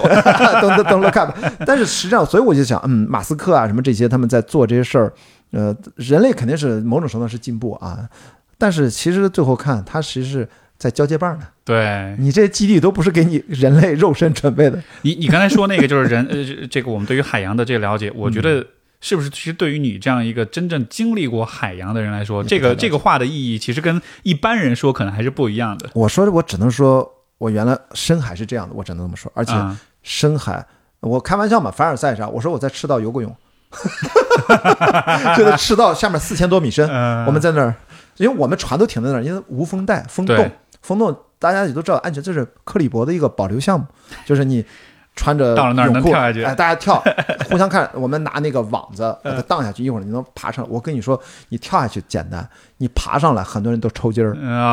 因为帆船那个很高，你很高对抓那个东西爬硌脚勒着，哇！你要不习惯的话，你要没有老爬的这个经验，你一上来还真的不适应。所以你看，我们对于深海，我只能说我用身体层面很表层的就感知了一小部分对，啊，风啊、雨啊、水啊、浪啊、颜色呀、这风暴呀、不同的风暴、云啊什么样，这是海上的世界。所以我真的就觉得我我的人生下半场啊，就是这个读个博士，真的就是说白了生活方式啊。是我希望真的就是上次咱俩聊过第二个七年，我从明年就从今年二零二二年开始算啊，你看我脑子还在二零二一年的时候开始算，真的完成这个之后，我还要我希望能读博士的中间每年抽个一个月、两个月，还是最多三个月，还要去学船，去拿那个资质。然后还要用六七年的时间，看看能不能去帆船单人的去长航。我觉得应该有这个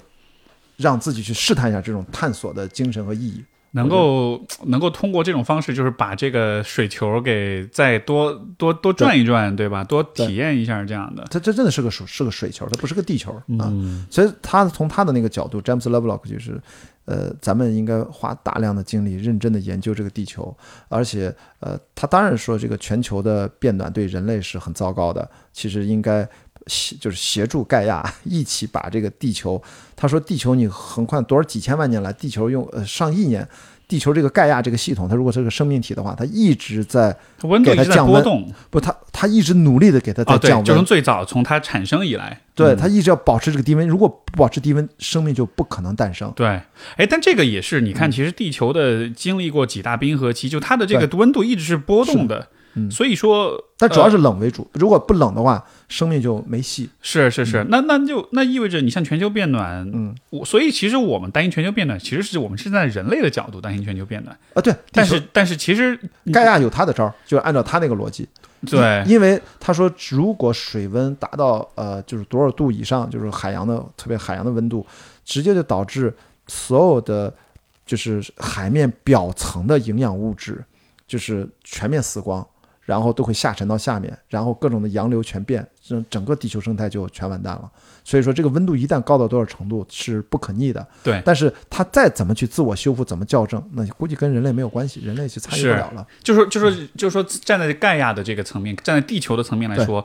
它已经形成了有机生命体，而有机生命的适应性本来就很强。对，不论你的这个，只要你不是水完全被蒸发掉了的话对，你你你都是可以产生新的生命形态来适应这个环境的。是的，只是对于人类来说，我们的那个适应嗯。适应性那个范围，其实比其他的有机生命体要小很多。对，我们必须得有氧气，我们不能在生活、水下生活，我们必须得有吃的。对，然后我们必须得在一个适宜的温度里面生活，所以我们的适就更别说地球之外了，像去月球啊、去火星什么，就我们的适应性其实是非常非常窄的，对，有点像是。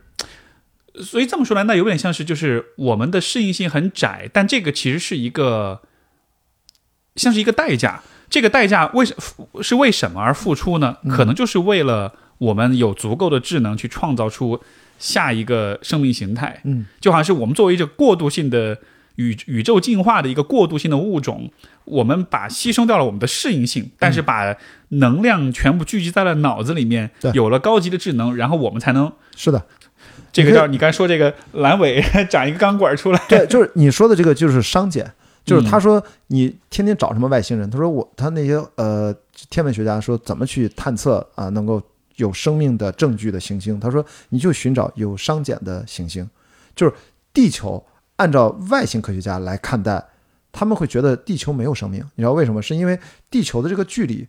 离太阳太近了，它的温度却比火星低很多，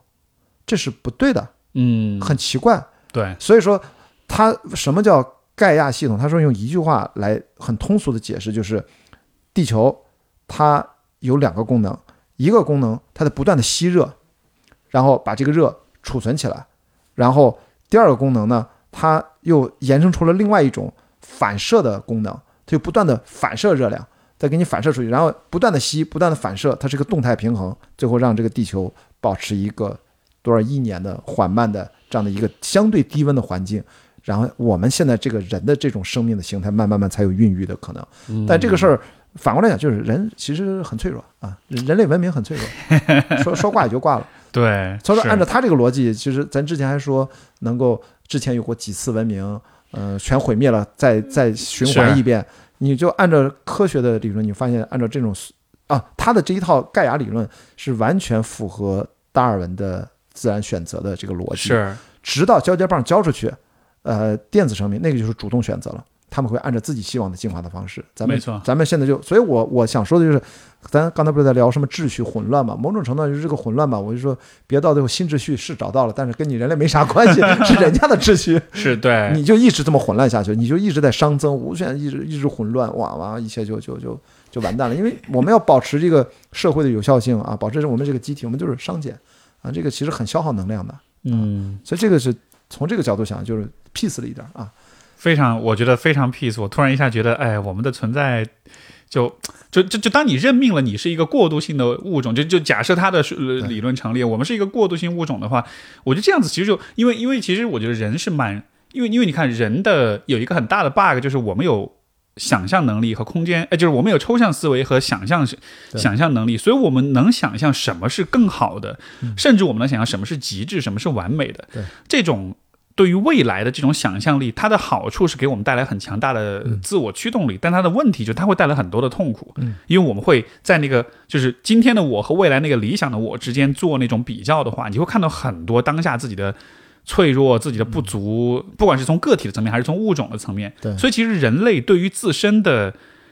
我觉得其实是很难很难有那种发自内心的那种认可跟那种赞美的，因为我们太容易看到自己的脆弱了，我们会死，我们会孤独，我们会焦虑，对吧？就是有这么多，包括疫情，尤其以疫情以来，就是我们会一下看到啊，原来人类社会这么脆弱，原来美国以前我们觉得那么强大、那么牛逼一个国家，实在是现在搞得跟什么一样？八十多万死亡，天对呀、就是但就是就在这样一个情况下，你你你知道，就是你是很，我是觉得我会很难对于人类作为个体或者作为物种是保持一种比较高的一种认可的。嗯但是当你一旦看见了说它就是一个过渡性物种的话，嗯你又会觉得这是应该的。呃，但是这个事情我为什么说它是积极的？你知道为什么？我我是我个人理解啊，很多人会觉得听完了是不是有点丧？我觉得其实恰恰相反，哎，我我我其实我都不觉得是丧的，我我反而是一个确，它这反而是某种程度是是一种答案，嗯，是它反而带来很强的确定性，我就觉得。呃，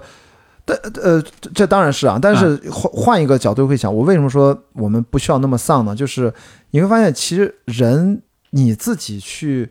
我们永远想象不出我们不知道的东西。是，然后我们想象那个东西，其实你也知道是不靠谱的，因为最近西瓜视频不是它是独家做了这个出品方，就是 BBC 最新的这个五集的纪录片，就叫 Universe 宇宙，呃呃呃，Brian Cox 就是做主持人。这五集片子我是推荐给啊、呃咱们的听众朋友啊，然后是我看过了这么多关于宇宙的科普纪录片以来，不管是 BBC 还是美国历史频道 Discovery 做的，是视觉特效做的最震撼，以及视听做的最完美的。就是你真的就是，我都觉得没法夸他了。我觉得已经做到头了，做到我们目前感官人类视觉的极限。我觉得每一集都是超级大片儿，每一个真人他就 Brian Cox 就走在各种的场地上，就这么走路边走边讲嘚逼嘚嘚逼嘚，都是壁纸一样的，而且在各种的你都没想是这地球吗？就是太好看了，这是我推荐给大家去看一下。我我还最后一集没看，就我慢慢看啊，我一集经常看两遍。就是第一上来就那个 Parker，就是那个就咱派了个卫星去要扎到太阳去研究太阳去，我操哦，！就最近刚刚靠近太阳的那个对对对对卫星是吧？第一集一上来就给你看那 Parker，我他操！拍到了那个那个对离子风暴那影像是吧？那里面还有那个呃，最近上去那个最最最就就是接替哈勃的最新一代的最厉害的那个那个望远镜刚升空的，现在还没到轨道呢。啊，就是它都是最新的东西。所以其实我想说，就是我人其实它里面讲到什么量子力学，讲到什么黑洞啊，主要讲的都是其实哎呀，他说了一大串儿，就是说嗨算了，你要是没听懂没关系，其实我也不懂。咱就没因为黑洞就是一个远远超出你想象的东西。嗯，所以我我这里面引导出一个什么？我想说就是我们其实慢慢的，我知道我知道我知道我不知道，我不知道我不知道什么，这个是最要命的。我想说的是，当我们 嗯我们根本不知道有机生命是什么玩意儿，或者未来下一个交接棒交出去，下一个是不是有人类的生命的更高的一个层次？我不叫更高，下一个阶段是什么？想象不出来。我们现在只是一些文字概念，因为语言是束缚我们的嘛。是，所以我觉得在这种情况下，我就想，如果还能活着的话，就是一定为什么要去帆船赛？为什么要去做这个探索？就是要去干那些我在我看来，我以前绝对不会去干的事儿，一定要去干，这个才有可能去触碰、碰撞出一些新的不知道的、不知道的的那些东西，没错。会会会更有意思。你你说这个让我想起我前两天看到的一个呃有一段话，我忘了是哪本书上，也是一个这个跟科学哲学相关的一个观点。他就说人类在解释极大的事物和极小的事物上有非常高的精准性，就是宇宙、啊原子、电子、微观的物理，就是与天体物理和微观物理上，我们是有非常清晰的解释的。就是道理都都懂，就过不好这一生嘛。但就对，就但生活就没戏。对，但是在中就是中中间这一块儿，关于人，包括关于世界、关于社会这一块儿，我们其实很多东西根本解释不清楚。所以他就提出反过来说，那有没有可能，其实我们在宏观跟微观的物理上，其实也有我们不知道的东西？就是就是应该有，我觉得理论上应该 有所。以，所以 在这样一个来说，我觉得就像你说的，我觉得是肯定是这样的。我们肯定有很多很不，就是根本完全没概念的一些东西，或者是是嗯，所以我就要去干一些我以前，所以我从这个我为什么感谢那个朋友，他给我解释了他参加了什么那个七千块、八千块那个活动，他 就说回来了，我还能 call back 啊，录播可能 call back 一下，就是你不觉得他他那个宗旨之一，是我我自己总结的，我听他描述，就是让你尝试一些你其实就是只是一闪念，从来不会想去真的去做的事儿。这个这个真的是嗯我们说的底层一点，这个真的是人类的，我觉得。呃，非常底层的一个本能驱动力，就是我们说人的本能是什么？饥饿是渴是性是什么的？嗯包括生存的这个本能。其实人还有一个本能是什么？其实就是就是我们节目我的播客的那个 slogan 叫拓展意识边界。啊，人类其实是意识边界，意识边界，哦。这个其实也是人类一个本能，就是我们要不断的获取新的信息，不断的去拓展自己对事物的了解。其他的生物很少这么去做，因为按道理来说，其实你要为了生存的话，你的意识不需要拓展太多，你只要能能看清楚当下这些吃的在哪儿，喝的在哪儿，敌人在哪儿就够了。但是人类的这一个部分，我觉得也是非常非常神奇的一个，就是我们在解决了吃穿喝、吃穿衣食住行了之后，我们还想要更多，我们还想要学更多，想了解更多对。看着天上的星星，我们想要知道那是什么。是的，嗯就就这个能力，我觉得是非常牛逼的。而如果从这个能力，呃，再往下推导，我觉得也是符合就是这个 Lovelock 说的那个理论，嗯就是我们作为一个过渡性的物种的话，其实非常需要这种能力，嗯因为只有这样，我们才能够超越其他的碳基生命的进化历程，去考虑我们怎么样把碳基生命升级成电子，升级成硅基生命。你知道为什么？就是按照我们还是以人类为中心，我们的认知世界的标准下，就刚才说最大尺度啊，我们可能最多就大爆炸理论，现在是一种啊，然后黑洞、超级大黑洞，不啦不啦，然后最小什么。别说原子了，什么夸克，对吧？嗯你最最小啊，就是不确定有些什么，我都不知道那叫什么原量子物理那种、呃量子就是夸嗯克，就到到这么小，极微观极微观。但实际上，真正的宇宙的本质，那么詹姆斯· Lovelock 他的观点其实指的是本质最小单元是信息，嗯是零和一。所以，信息信息论最早怎么来的？其实信息论的发明也就只有几十年，它是计算机的早期的奠基的嘛。啊，还有还有那个那个就那个哥们叫叫什么？突然忘了，叫叫什么什么什么论？就是其实你会看到这个世界，我们一切我们的所有理论都可以把它转化成信息。人类是极少极少啊，不是，就是地球上可能是宇宙里面唯一的，我们居然把光子收集起来，把它转化成了信息，然后改造了我们的世界。这是人类才具有的一种最厉害的能力，而中间通过信息，通过零一零一信息的转化，我觉得这可能就是它可以跨我们对我们就是就是怎么说碳基生命来说，它就是一个一个一个交流的一个工具，对，但是可能是另外一种生命形式的基本单元。所以说嗯，如果未来的生命它就是承载信息啊，生命信息进行编码，它就有有了自己的生命的形态啊，也也就能自我复制，能不拉不拉这些，其实也是 OK 的。所以你看，这我们如果不以人类自己为中心，认知传统认知观念，其实可能宇宙的本质都可以被还原成这个最小嗯。单位，它是两个体系。对对对，我觉得这很有意思，就好像是所有的物质的存在，如果都理解为是信息的话，嗯。对吧？那人类之前的呃碳基生命是不具备这个在就是这种信息转化的能力的，嗯。但是到了我们这儿就能把呃无机的无机物质的当中所饱含的所富含的信息转换成了对，有机它可以来生命的一部分。可以来回转换，不像我们以前只是在研究最大尺度、最小尺度的问题。我觉得他这个书其实给人挺多启发的，因为他的他的这种写作呢，他不是那种特别的数据啊、论文给你论证啊、科学的那种公式推导，他不是那种，他更多的我觉得，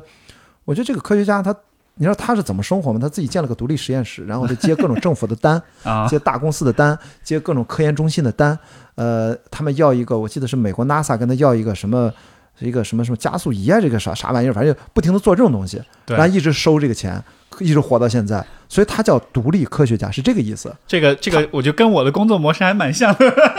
咱们都很像，咱 们借借各种借种各种单，然后但是这钱赚来了就能养活自己，去做点有意思的事儿。不依附任何的对科研机构，他自己对建了个工作室，科这个研工作室。我觉得这种模式是非常关键的，因为如果比如说你是在某个大学，或者是你跟学术圈走得很近的话，你你你他才能保持独立思考嘛？对，吧就就你会被骂死的。就你说你写这些东西，他是被人骂，就他被人泼水了，他在在这个大会，他他被人骂了很多年。因为嗯但就是很有趣，就是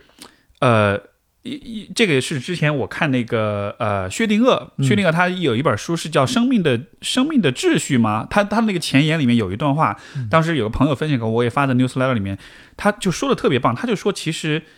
今天的这个人类的知识是没有人能够完全的学完的，嗯，每一个人都只能在你自己的领域有所精专，嗯，就你顶多顶多你只能在你自己的那个一个特定的领域去去深入研究下去，对，但是我们很难，包括我们也很害怕嗯进行一个跨学科的一种探索跟思考，也就意味着，其实今天所有人都在，所有的比如说学者、科学家都在探索关于生命啊、关于宇宙的真谛，但其实我们的视角都很窄。是。但是因为这个，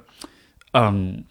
就是学科的划分，就导致我们很害怕做像 Lovelock 做的这种事情。对。因为就会觉得你不专业，对就是你一物理学家，你跟他讨论人类的生命的意义，就你你又不懂，就所以人是很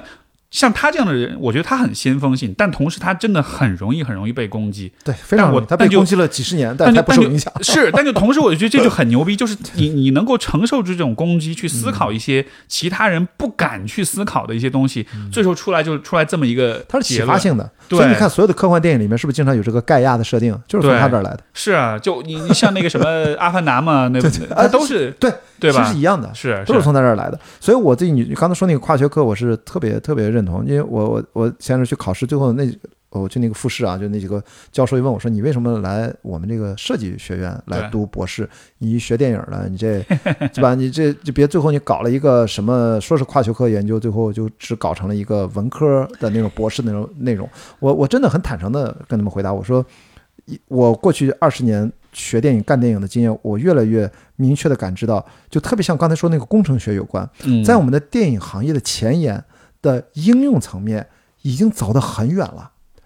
但是这些应用和这些新的技术相结合，因为电影从来就是技术推动的，也就是说，电影在某种程度上现在已经走得很很往前了，有很多未知正在发生的事情，没有对应的理论认知和理论描述，更不用说怎么再能行过形成有了理论之后，啊反着再去影响它。就是说这个事儿已经做出来了，但是为什么是这道理是我怎么回事？我随便给你举个例子啊，啊随便给你举个例子，呃，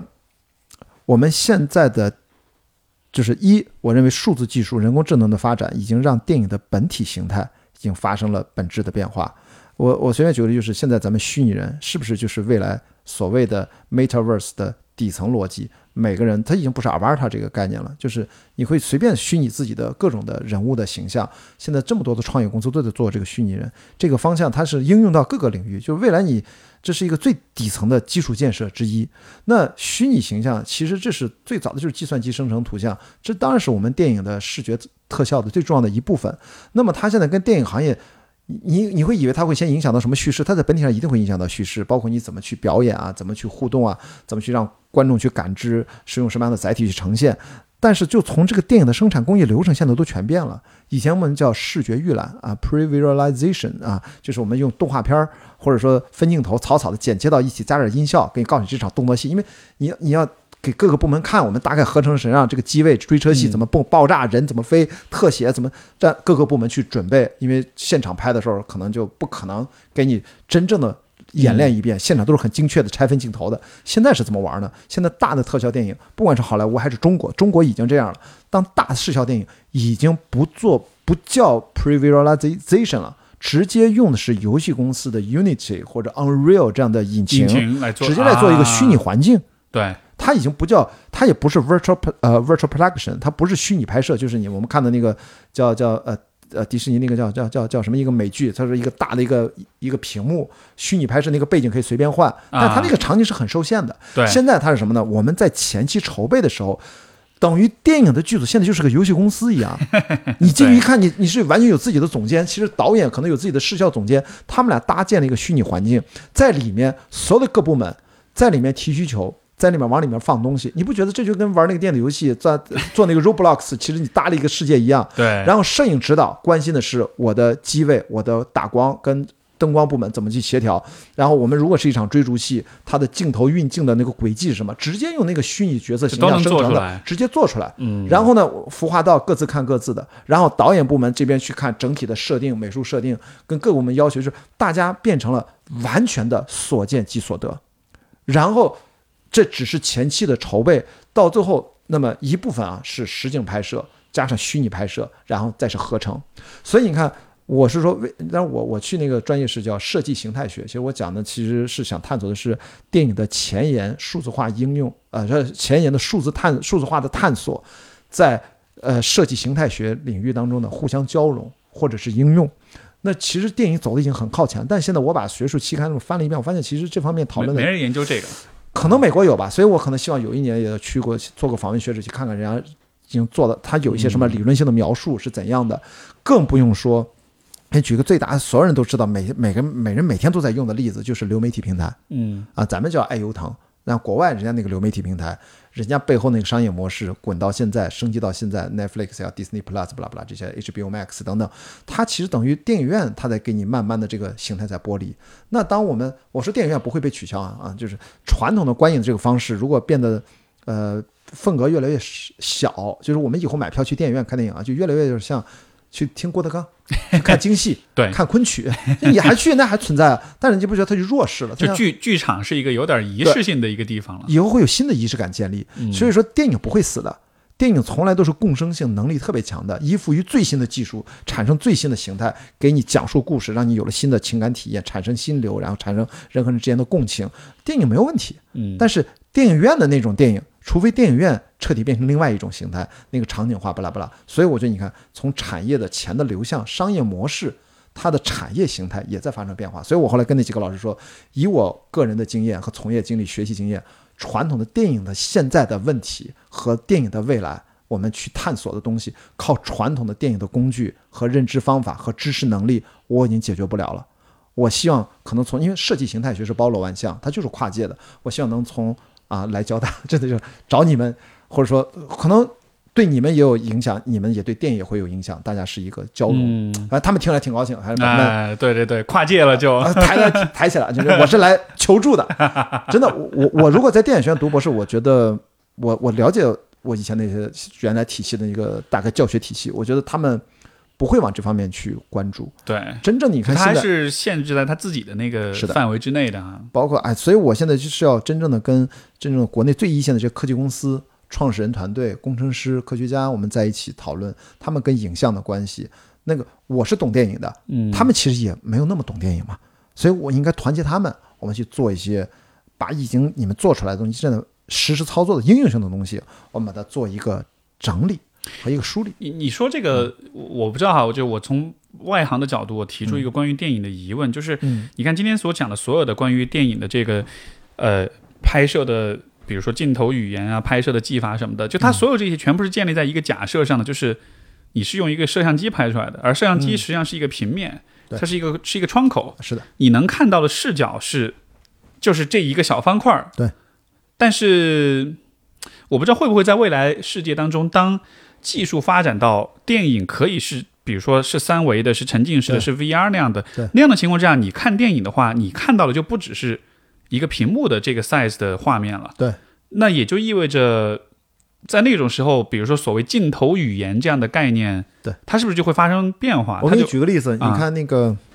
呃，你说的是虚拟拍摄的问题，呃，我们虚拟摄影的问题，就是我们看动画电影，不管是青蛇呀，还是最近这个呃什么舞狮少年啊。啊，对，啊，雄狮少年，雄狮少年，什么舞 狮少年？雄狮少年在里面，它的镜头的移动，你都是在这个虚拟软件里面，它其实去设定的镜头的移动，它是完全打破摄影机的传统的拍摄方法。你传统摄影机是拍不了，所以大家对爱拍动画电影，为什么动画电影镜头才能这么移动？对它其实就在为未来的进入到数字虚拟世界里面的影像世界做一个衔接，啊，做一个视觉准备。我们看动画片，为什么我们觉得很爽？拍不出来，对真人没法那么拍，镜头不可能从微观这儿这儿这儿嘎那，不可能那么搞，它一定是电脑生成。我记得当年斯马丁斯科塞斯拍那个雨果，那小孩儿第一个长镜头也是特别复杂的运动。那个其实都是虚拟拍摄加真人拍摄，它要做一个结合。包括我们看一九一七长镜头，对那个是他等于他是用的方法，他是跟把电影和戏剧结合到巅峰，对吧？他把真实环境当成一个大舞台，他那个是真的呃是属于他那是属于是就是相当于是老方法用到极致了，对他就是把传统的方法通过跟戏剧舞台的观念整合到极致，但是还是不是数字虚拟化的。数字虚拟化如果要去释放你，我们经常去说嘛，你要先学会跑之前，你得先学会走，一定是传统视听语言非常熟练的人，然后比如现在就是这些游戏公司，游戏公司在大量吸取呃影视公司里面的一些能人，美国是这样啊。你看他们的编剧，他们的他各种的技术部门，打光什么，其实都是影像能力非常强的，他们都是有影视相关的认知经验，很多东西都是相通的。所以我觉得未来有机会反而是游戏公司和科技公司，他们会在技术层面上跑得很远，然后电影人要去跟上。其实历史上电影电影历史的发展都是这样的。你最早从梅里爱其实的魔术摄影，他发现停机在拍这个技术，包括后来发现了他们有声音的技术，都是都是走在前面。留声机早就有了，然后再去做整合。现在我觉得是虚拟环境的搭建，虚拟摄影的成熟，怎么去跟现在的电影再去做结合？视听语言一定一定完全不一样的。是 是，哎，这个我我刚才又开一脑洞啊，就是说、嗯说到这种就是对于虚拟技术的这种应用，包括我们讲到什么关嗯于 VR 啊、关于元宇宙什么的，就为什么人们会对这样的一些技术跟概念那么的感兴趣？有没有可能也是因为这也算是这个物种进化一个必要的阶段？就是人如果一直活在物物理世界当中的话，就没有办法去做好那个。孕育电子生物的那个交接的那一棒，嗯嗯嗯我们得真的是天生对这个对吧虚拟世界感兴趣，然后我们才有可能朝那个方向去努力，然后才接下来才能孕育出电子生命来。嗯，就好像是因为因为因为如果我回到就是说人的一个很很很本质的层面，你看其实像像虚拟现实这样的东西，它对于我们的进化，就是就至少我人类在嗯出现之后，嗯，它不是一个很重要的事情，对吧？人的出现当中，绝大多数时候我们担心的其实就是吃和繁殖，对，就这两件事情。你说就是爱性死亡嘛，对基本的几个本能嗯。但是你看虚拟世界，它试图解决永生的问题。它解决的是嗯，这是这是底层的动力，就是我刚才说那三个是基本动力：性、爱与死亡，啊，就是让人能够活下去的基本动力。呃，大概有啥？当然还有别的，但是死亡是对死亡的恐惧，对死。其实，但现在我们如果说从生物学上，我们现在知道，我们对死亡的恐惧，实际上可能是基因对我们的干扰，其实是基因想希望传递下去，因为我们生孩子延续后代，等于我们就基因延续下去了，他活下去了，人你这个身躯啊。躯干、躯体就挂了就无所谓，你的使命就完成了。人类现在其实等于是要想超越这个，所所以这种超越，你不觉得恰恰就是也许下一个生命形态会会，它它所以它自然的所包含的一部分嘛？对就是电子生命是不不会去考虑死亡的问题的。因为它可能都不一定是个体，它可能对，都不是我们这样它的形态。它可能是一个信息网络，对这也有可能。对，所以所以这就是我的点，就是人为什么会从一个有限的碳基生命去考虑永生的问题，就是。这个当中，怕除了对于死亡的恐惧本身来说，有没有可能这也像是一种，就是一种整体的物种进化的一种一种推动力？呃反正至少我们说从理论的角度来说，你可以说它依然是符合达尔文的自然选择，是还是是在进化。嗯但是进化到一定程度，其实人家已经可以自主选择。我们现在是自主选择，我们现在慢慢的在自主选择。比如说我们在开，呃，开创脑机接口，我们在做赛博格，呃，赛博格是那种呃人和机器结合的，共生体了。对，嗯。但是在詹姆斯· Lovelock 里面，他也用赛博格，他他指的赛博格是完全没有人类的有机生命肢体的，他的赛博格就纯粹的电子生命的载体，就叫赛博格。可能是你说的是个网络，嗯。可能他们不分是一个是一个人儿，是个个体，还是个集体，还是一个国家，可能他们不存在这些东西，不知道。也许是个电子盖亚。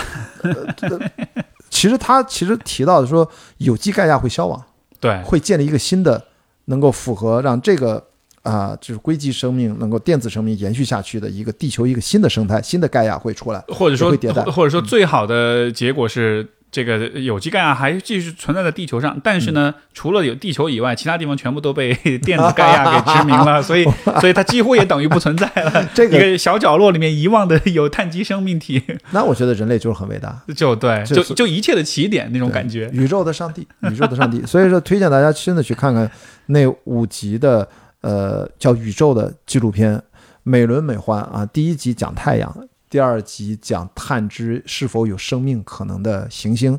呃，当然找不到嘛，而且告诉你行星五花八门，什么样都有啊，就是千千种万种，全都不一样。然后第三集讲的是黑洞吧，第四集是不？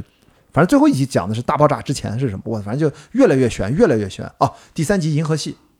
太阳、地球，呃，就太阳系以外的行星，有生命的行星。第三集银河系，第四集黑洞，第五集大爆炸之前讲的一种宇宙开始之前的可能性是什么？就悬的不能再悬了。第五集我还没看，我也觉得我一听，我操，我一看那标题我就受不了。Before the dawn，黎明之前，嗯，你想他每一季的标题都很酷。酷酷酷，所以我觉得这是回应你刚才说为什么 我自己觉得要人要，咱俩最早不是聊什么单向度嘛？我觉得就是跨学科也是这样，是所以我觉得要要去必须得融合到一起去思考。单向度其实就是把注意力全部都聚焦在了嗯衣食住行基本的生理需求的满足上。但这样子的话，你看，如果人类是有假设人类真的是有这样一个，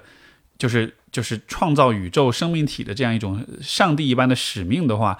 你你关注自己的吃穿住行，这就像是。你本来背负着那么大的使命，然后你每天想就是我我怎么我怎么有吃的，怎么有钱赚，就觉得就是强行上价值，我的强行上使命。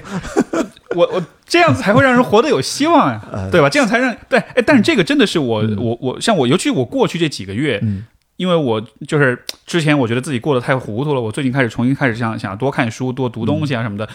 然后就包包括开始看，比如说最近的一些科学上的一些发现、突破啊什么，然后你越看这些东西，就是我才就那种兴奋跟那种期待的感觉，就反而就回来了。对甚至我觉得这个可能是我们在比如说疫情的时代，或者是这个整个世界巨变的时代，我觉得人，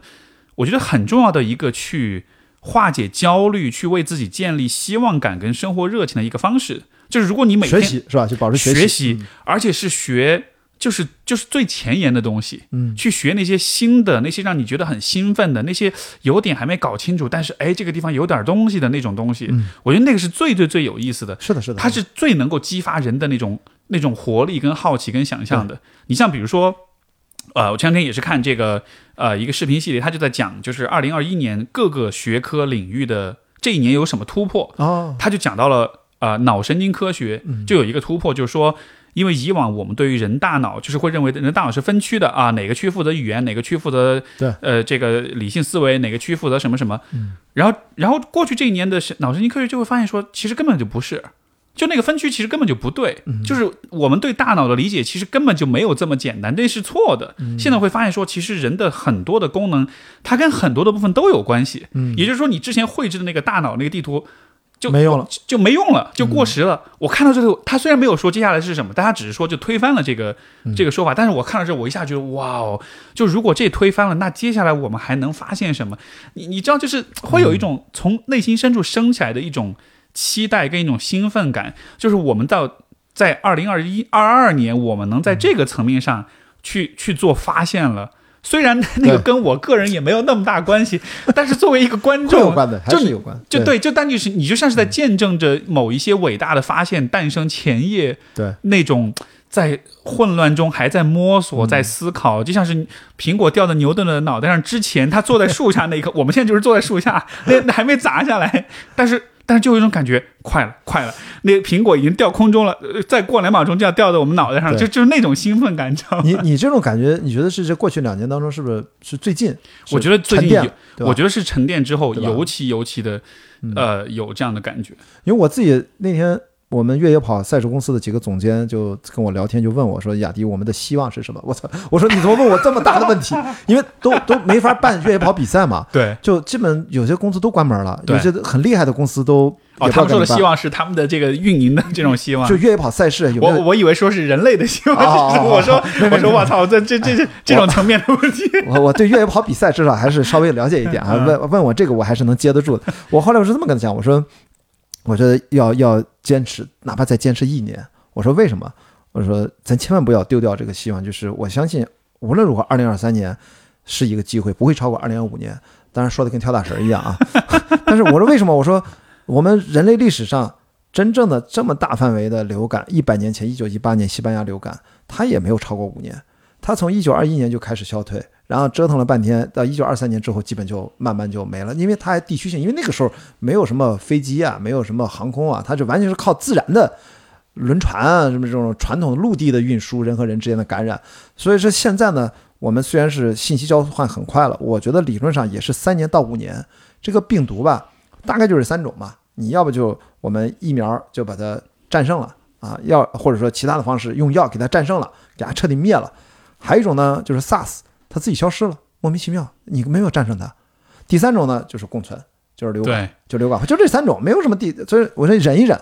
坚持完，二零二二年应该有希望。而且这个，我我好像是这两年看到的新闻，就是现在又出了一个比奥密克戎更新的一个毒株，但是就是说这个毒株它的传播率又更强，但同时它的这个症状又更加的轻，就是一就就就是说好像这个。呃，新冠到后来它其实就会流感化，呃它会就相当于是，如果说新冠病毒它也是一个物种的话，嗯。这个物种现在就也在不断的进化跟分化，然后它现在出了一个，就是传播性特别强，就意味着它战斗力特强，就我能把你其他的毒株都给都给挤走了，嗯。我来占所有的这个宿主的这个地盘儿，但是我又是一个危害最小的一个毒株，也就意味着到最后，也许我猜想啊，也许到最后我们战胜新冠，不是说是疫苗什么的，是最终在这个这么这么时间嘛，扛扛。对，就是就是无数的毒株当中，它自己也在进行着一种进化，最后进化出一个跟我们最好共存的。因为它，因为因为毒，因为如果说人的身体是一个环境，那这些毒株它也要适应我们的身体，对对吧？你都把你杀死了，那那你怎么生存下去？所这是大家最希望的一种理论吧，就是不不不叫最希望，就是反正糟糕里面取一个大家还能接受的一个可能性。现在就是关于 Omicron 的这个毒株的现实世界的案例，不是也刚刚开始收集嘛？数据刚刚出来，呃，表面上看是这样，呃，是比较让人觉得还保持希望的一些好的迹象，但是因为毕竟时间还太短，所以就是撑一段时间。撑一段时间。我觉得，呃，但是现在越来越多的人啊，不管是美国也在讲，中国也在放风啊，中国的科学家、呃美国的科学家都在放风，就说可能这个今年的春天可能是战胜疫情的啊，就是最后一个春天啊，是有希望的。现在大家好像都在开始说这个话 开，心，太好了！真的，二零二年第一期播客聊到这儿，我觉得哇，太好了，这么感觉也许就要过去了。而且特别是在我四月底都已经到了西雅图，他妈的，我希望到那个时候不要还一天美国一百多万，我我在那儿是多闹心，就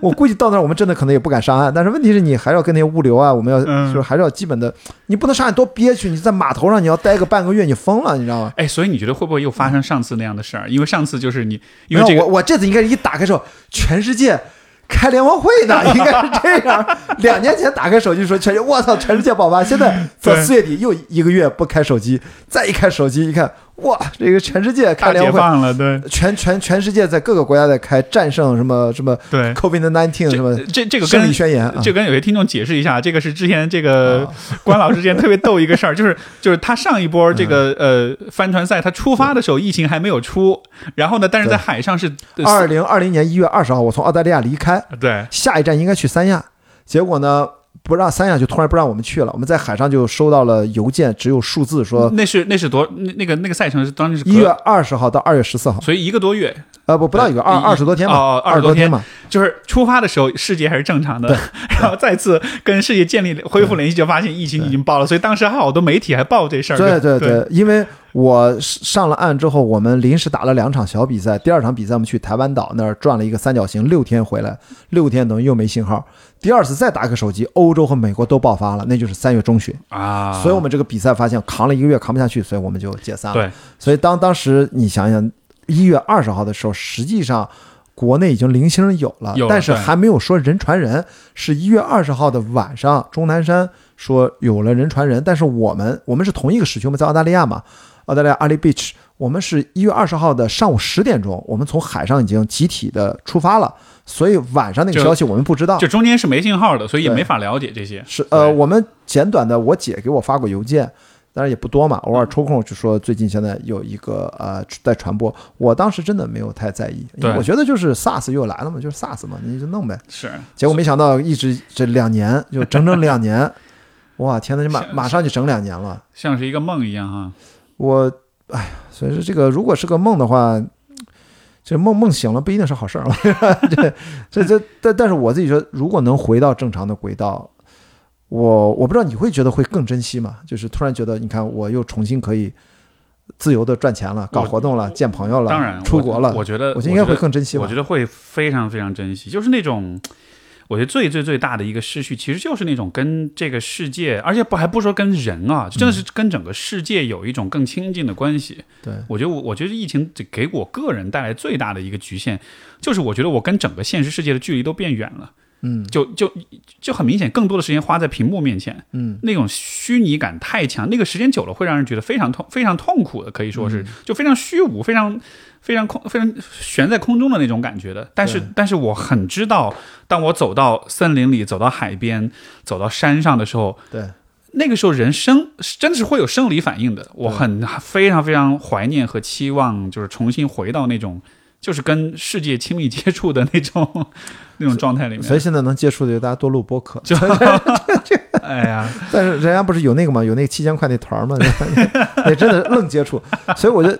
以前就觉得地球村真的是地球村，就飞啊飞来飞来飞去，然后好像去哪儿买张机票就可以了。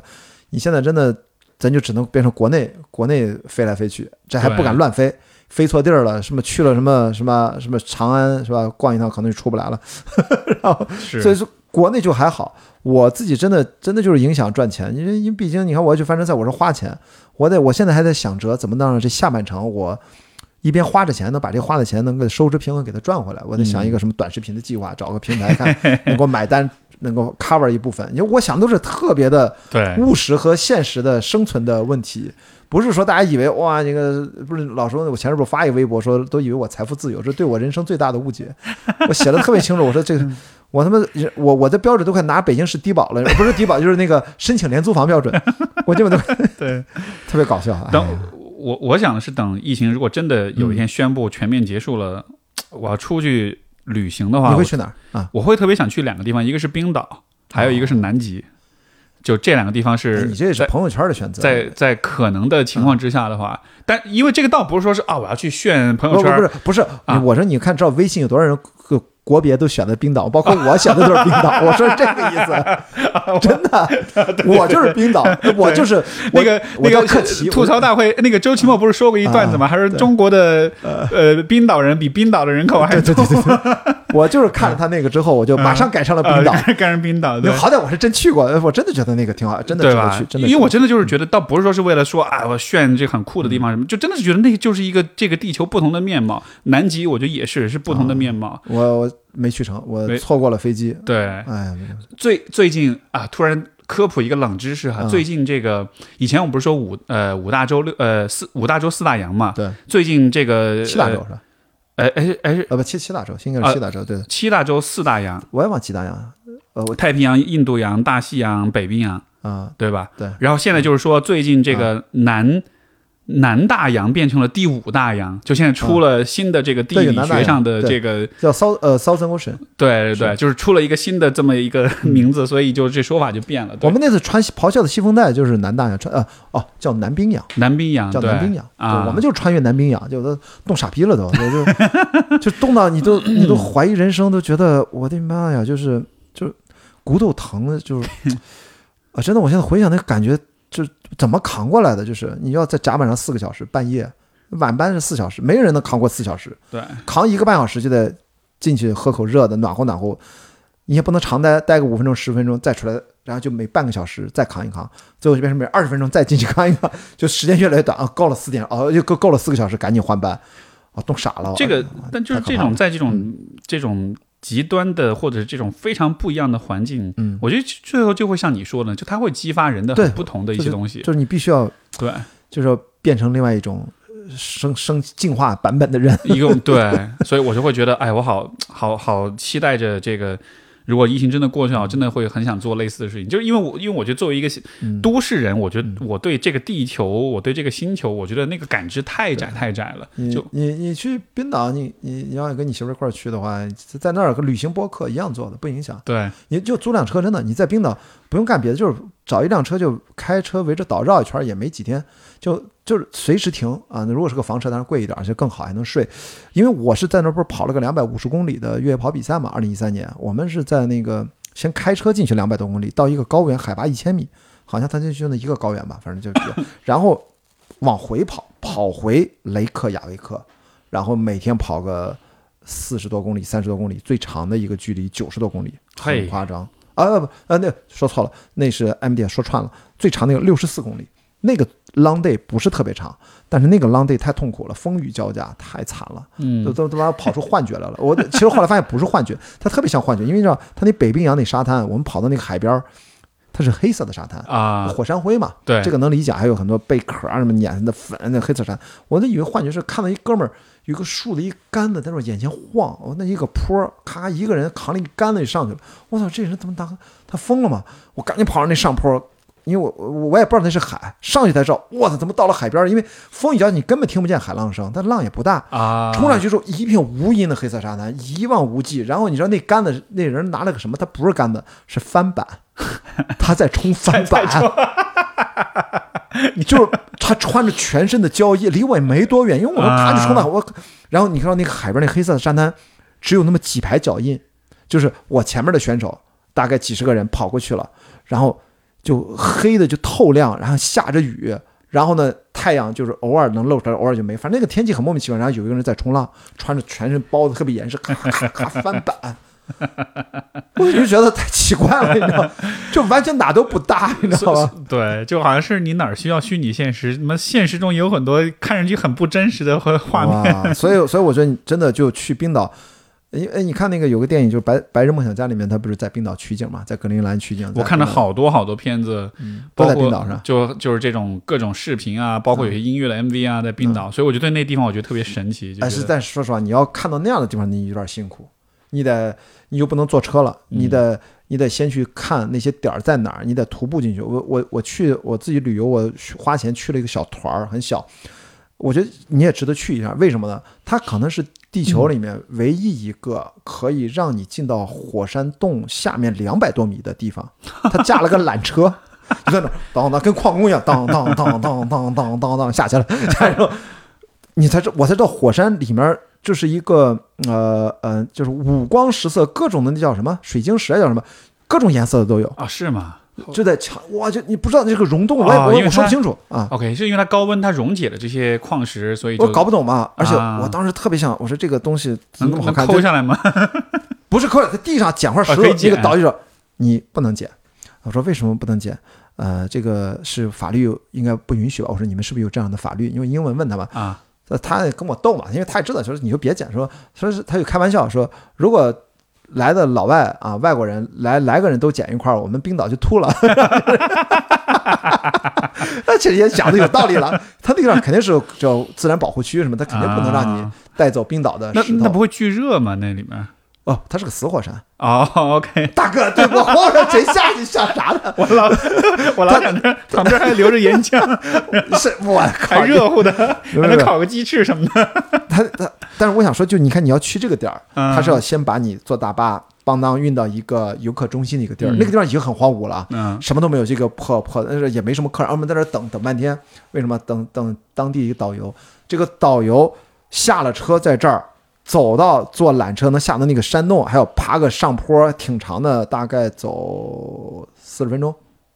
那个是不通车的，嗯，所以你看冰岛，你这么这个地方还挺漂亮的吧？我觉得挺值得去的吧？这个挺有意思，那那你得我搜搜。你你你就不是那自驾游能去的地儿，但是值得呀，就就就哪怕是再远，但是这值得啊。你去雷克雅未克的这个什么 tour center，就是这游客中心，它一定有，因为它这个啊很有名的一个景，嗯你绝对不会错过的，好除，非得给填死了。这个这个这个这个草我已经种好了。还还有一个就是，我觉得可以试一下，我去搞了一个漂流。但漂流其实很正常，就漂流嘛，大家都漂流过。呃，很多朋友就那个，但是我们是搞了个什么，就是跑到一个我忘了，有个十米高，类似高台跳台一个大石头上，让往那个水流很急，让你往下跳。说啊，大家每个人可以跳一次。很多时候，操，谁他妈跳？老来都不跳。我说我去，你知道，穿着救生衣，然后他说跳的时候，因为水流真的很急，哗，就是说说你要跳下来一件事儿啊，因为水深很安全，他们那就是个定点的服务就可以跳的。说你就玩命的往岸边扒啊，我捞你。真的，我我还第一个跳，我还我一翻第一个调，嘣我就跳下去了啊！这反正天花地花，反正水性也无所谓。游上来之后，感觉怎么样？挺好，挺好。我能再来一遍吗？看着我神经病，去不去？反正就大家在那等着嘛，就都跳完了，想跳完就我等于还多跳了一次。对就你可以去感受点儿那种好像我就没没有逛，因为我时间太短。对，我我如果我真的很想再回冰岛，就是他就是没人，你知道吗？就是是你你开车如果跟你媳妇儿去，真的你开半天就遇不着人。我我在那儿比赛的时候，我去冰岛，我们在那儿休息几天，大家团集结有个那么两三天。你要在酒店里面，酒店也没人，就我们这全是白天也不说，我说他们人都哪儿，我也找不着。然后到了马路上也没什么车，然后我要见个人，我得一直小跑跑到特别大下坡那小镇，下面有个麦当劳。哎，是个我忘了是个麦当劳还是个汉堡王，反正反正就是个快餐汉堡店。我到那儿还能见见两个人。这最夸张的是，我们就那个 long day 不是说天气特别糟糕嘛，我们比赛临时把终点改了，改了之后一个临时搭了一个终点，然后我们本来应该在终点直接扎寨在那儿住住帐篷的，但是说不行，这个天气太恶劣了，就狂风暴雨，然后他用一辆一辆的吉普车把我们这两百多个选手，也有中巴。把我们赶紧驱车送到旁边几十公里外的一个小镇，让我们那个所有人都到那个小镇里面唯一一个体育馆，就篮球馆，就那一个当地中学的啊。然后我们所有人都在那个体育馆里面打地铺，然后就到了那儿，因为打那个跑六十多公里是最累的一个赛段，然后缓过来劲儿来了之后，我们想说出去逛一逛吧，看这小镇有啥。然后但是我们都是各种水泡，各种疼都不行了，然后就就是脏杯 walk，就一个一个的僵尸在那儿啊啊，知道吗？一看全是我们的人，那个小镇空无一人，啊，也是走到边上，银行开着门，然后呃一个面包店开着门，你看，这就是我刚才说的，就是人那种那种。就是那种探索欲，就是那种对于新的信息的那种探索。你明明你腿疼成那样，对对呀，在就那儿啊，但你就还想出去，对吧？就是就是这就这不恰就证明说人，你其实是看找吃的，因为那个比赛叫全程自补给，你只能吃自己背的东西。啊，OK，然后我们去了，把那个面包店，我们一帮中国选手五呃五六个席卷面包店，全买空了，还偷偷的给啊给带回来。其实虽然大会不允许，但那天特特殊情况嘛，然后我们带回来，还有其他其他几个走不出去太累的中国选手，我们中国人之间就。我操，那个羊角包，那个眼泪都快下来了，真的，因为我们都吃的都是泡饭，都是那种干燥食品，冲水的果仁儿都吃的很惨。那个比赛就跟行军打仗一样，突然见着法法式面包、法棍儿、羊角包，真的我们全给买光了。是这个 all of it，all of it。然后进去买的时候没有钱，没有没有当地的钱，还跑到银行拿美元换成换成当地的货币，然后再去买。嗯，反正就是，我觉得去冰岛，一定会会让你很爽。期待期待。哎呀，好呗，两小时了。对，我我说咱俩今天是不是有点有点多了？差不多了。啊，这个这我我觉得特别棒，因为开年第一天，哎，不是开年，就是 第一第第一期节目，然后就开了好多脑洞，然后还真有意思。我就跟你聊，我突然对这一年充满了希望。虽然之前我一直都是保持一种哎，我不抱希望我就不会失望的心态，嗯但是这么一聊，我反而觉得。都你我都当好那个交接棒的那22个啊，都当好那个交接棒啊，就是在做好自己这一棒。就就在宏观层面上是交接，在微观层面上，疫情说不定真的快过去了，所以我觉得嗯，挺棒的。应该会，应该会。然后我们这就再过个一年半两年看看啊。对，到时候再看看看看哪些是啪啪打脸，哪些是，哪些是真的是到那个时候你已经。做到五百多，你现在多少期现这是两百六十啊？到那时候，六吧，应该是那。我估计等等到大概五百期的时候或怎么样，再再聊一次。好好好，好好，感谢关老师，也感谢各位的收听，我们就下次再见，拜拜。拜拜。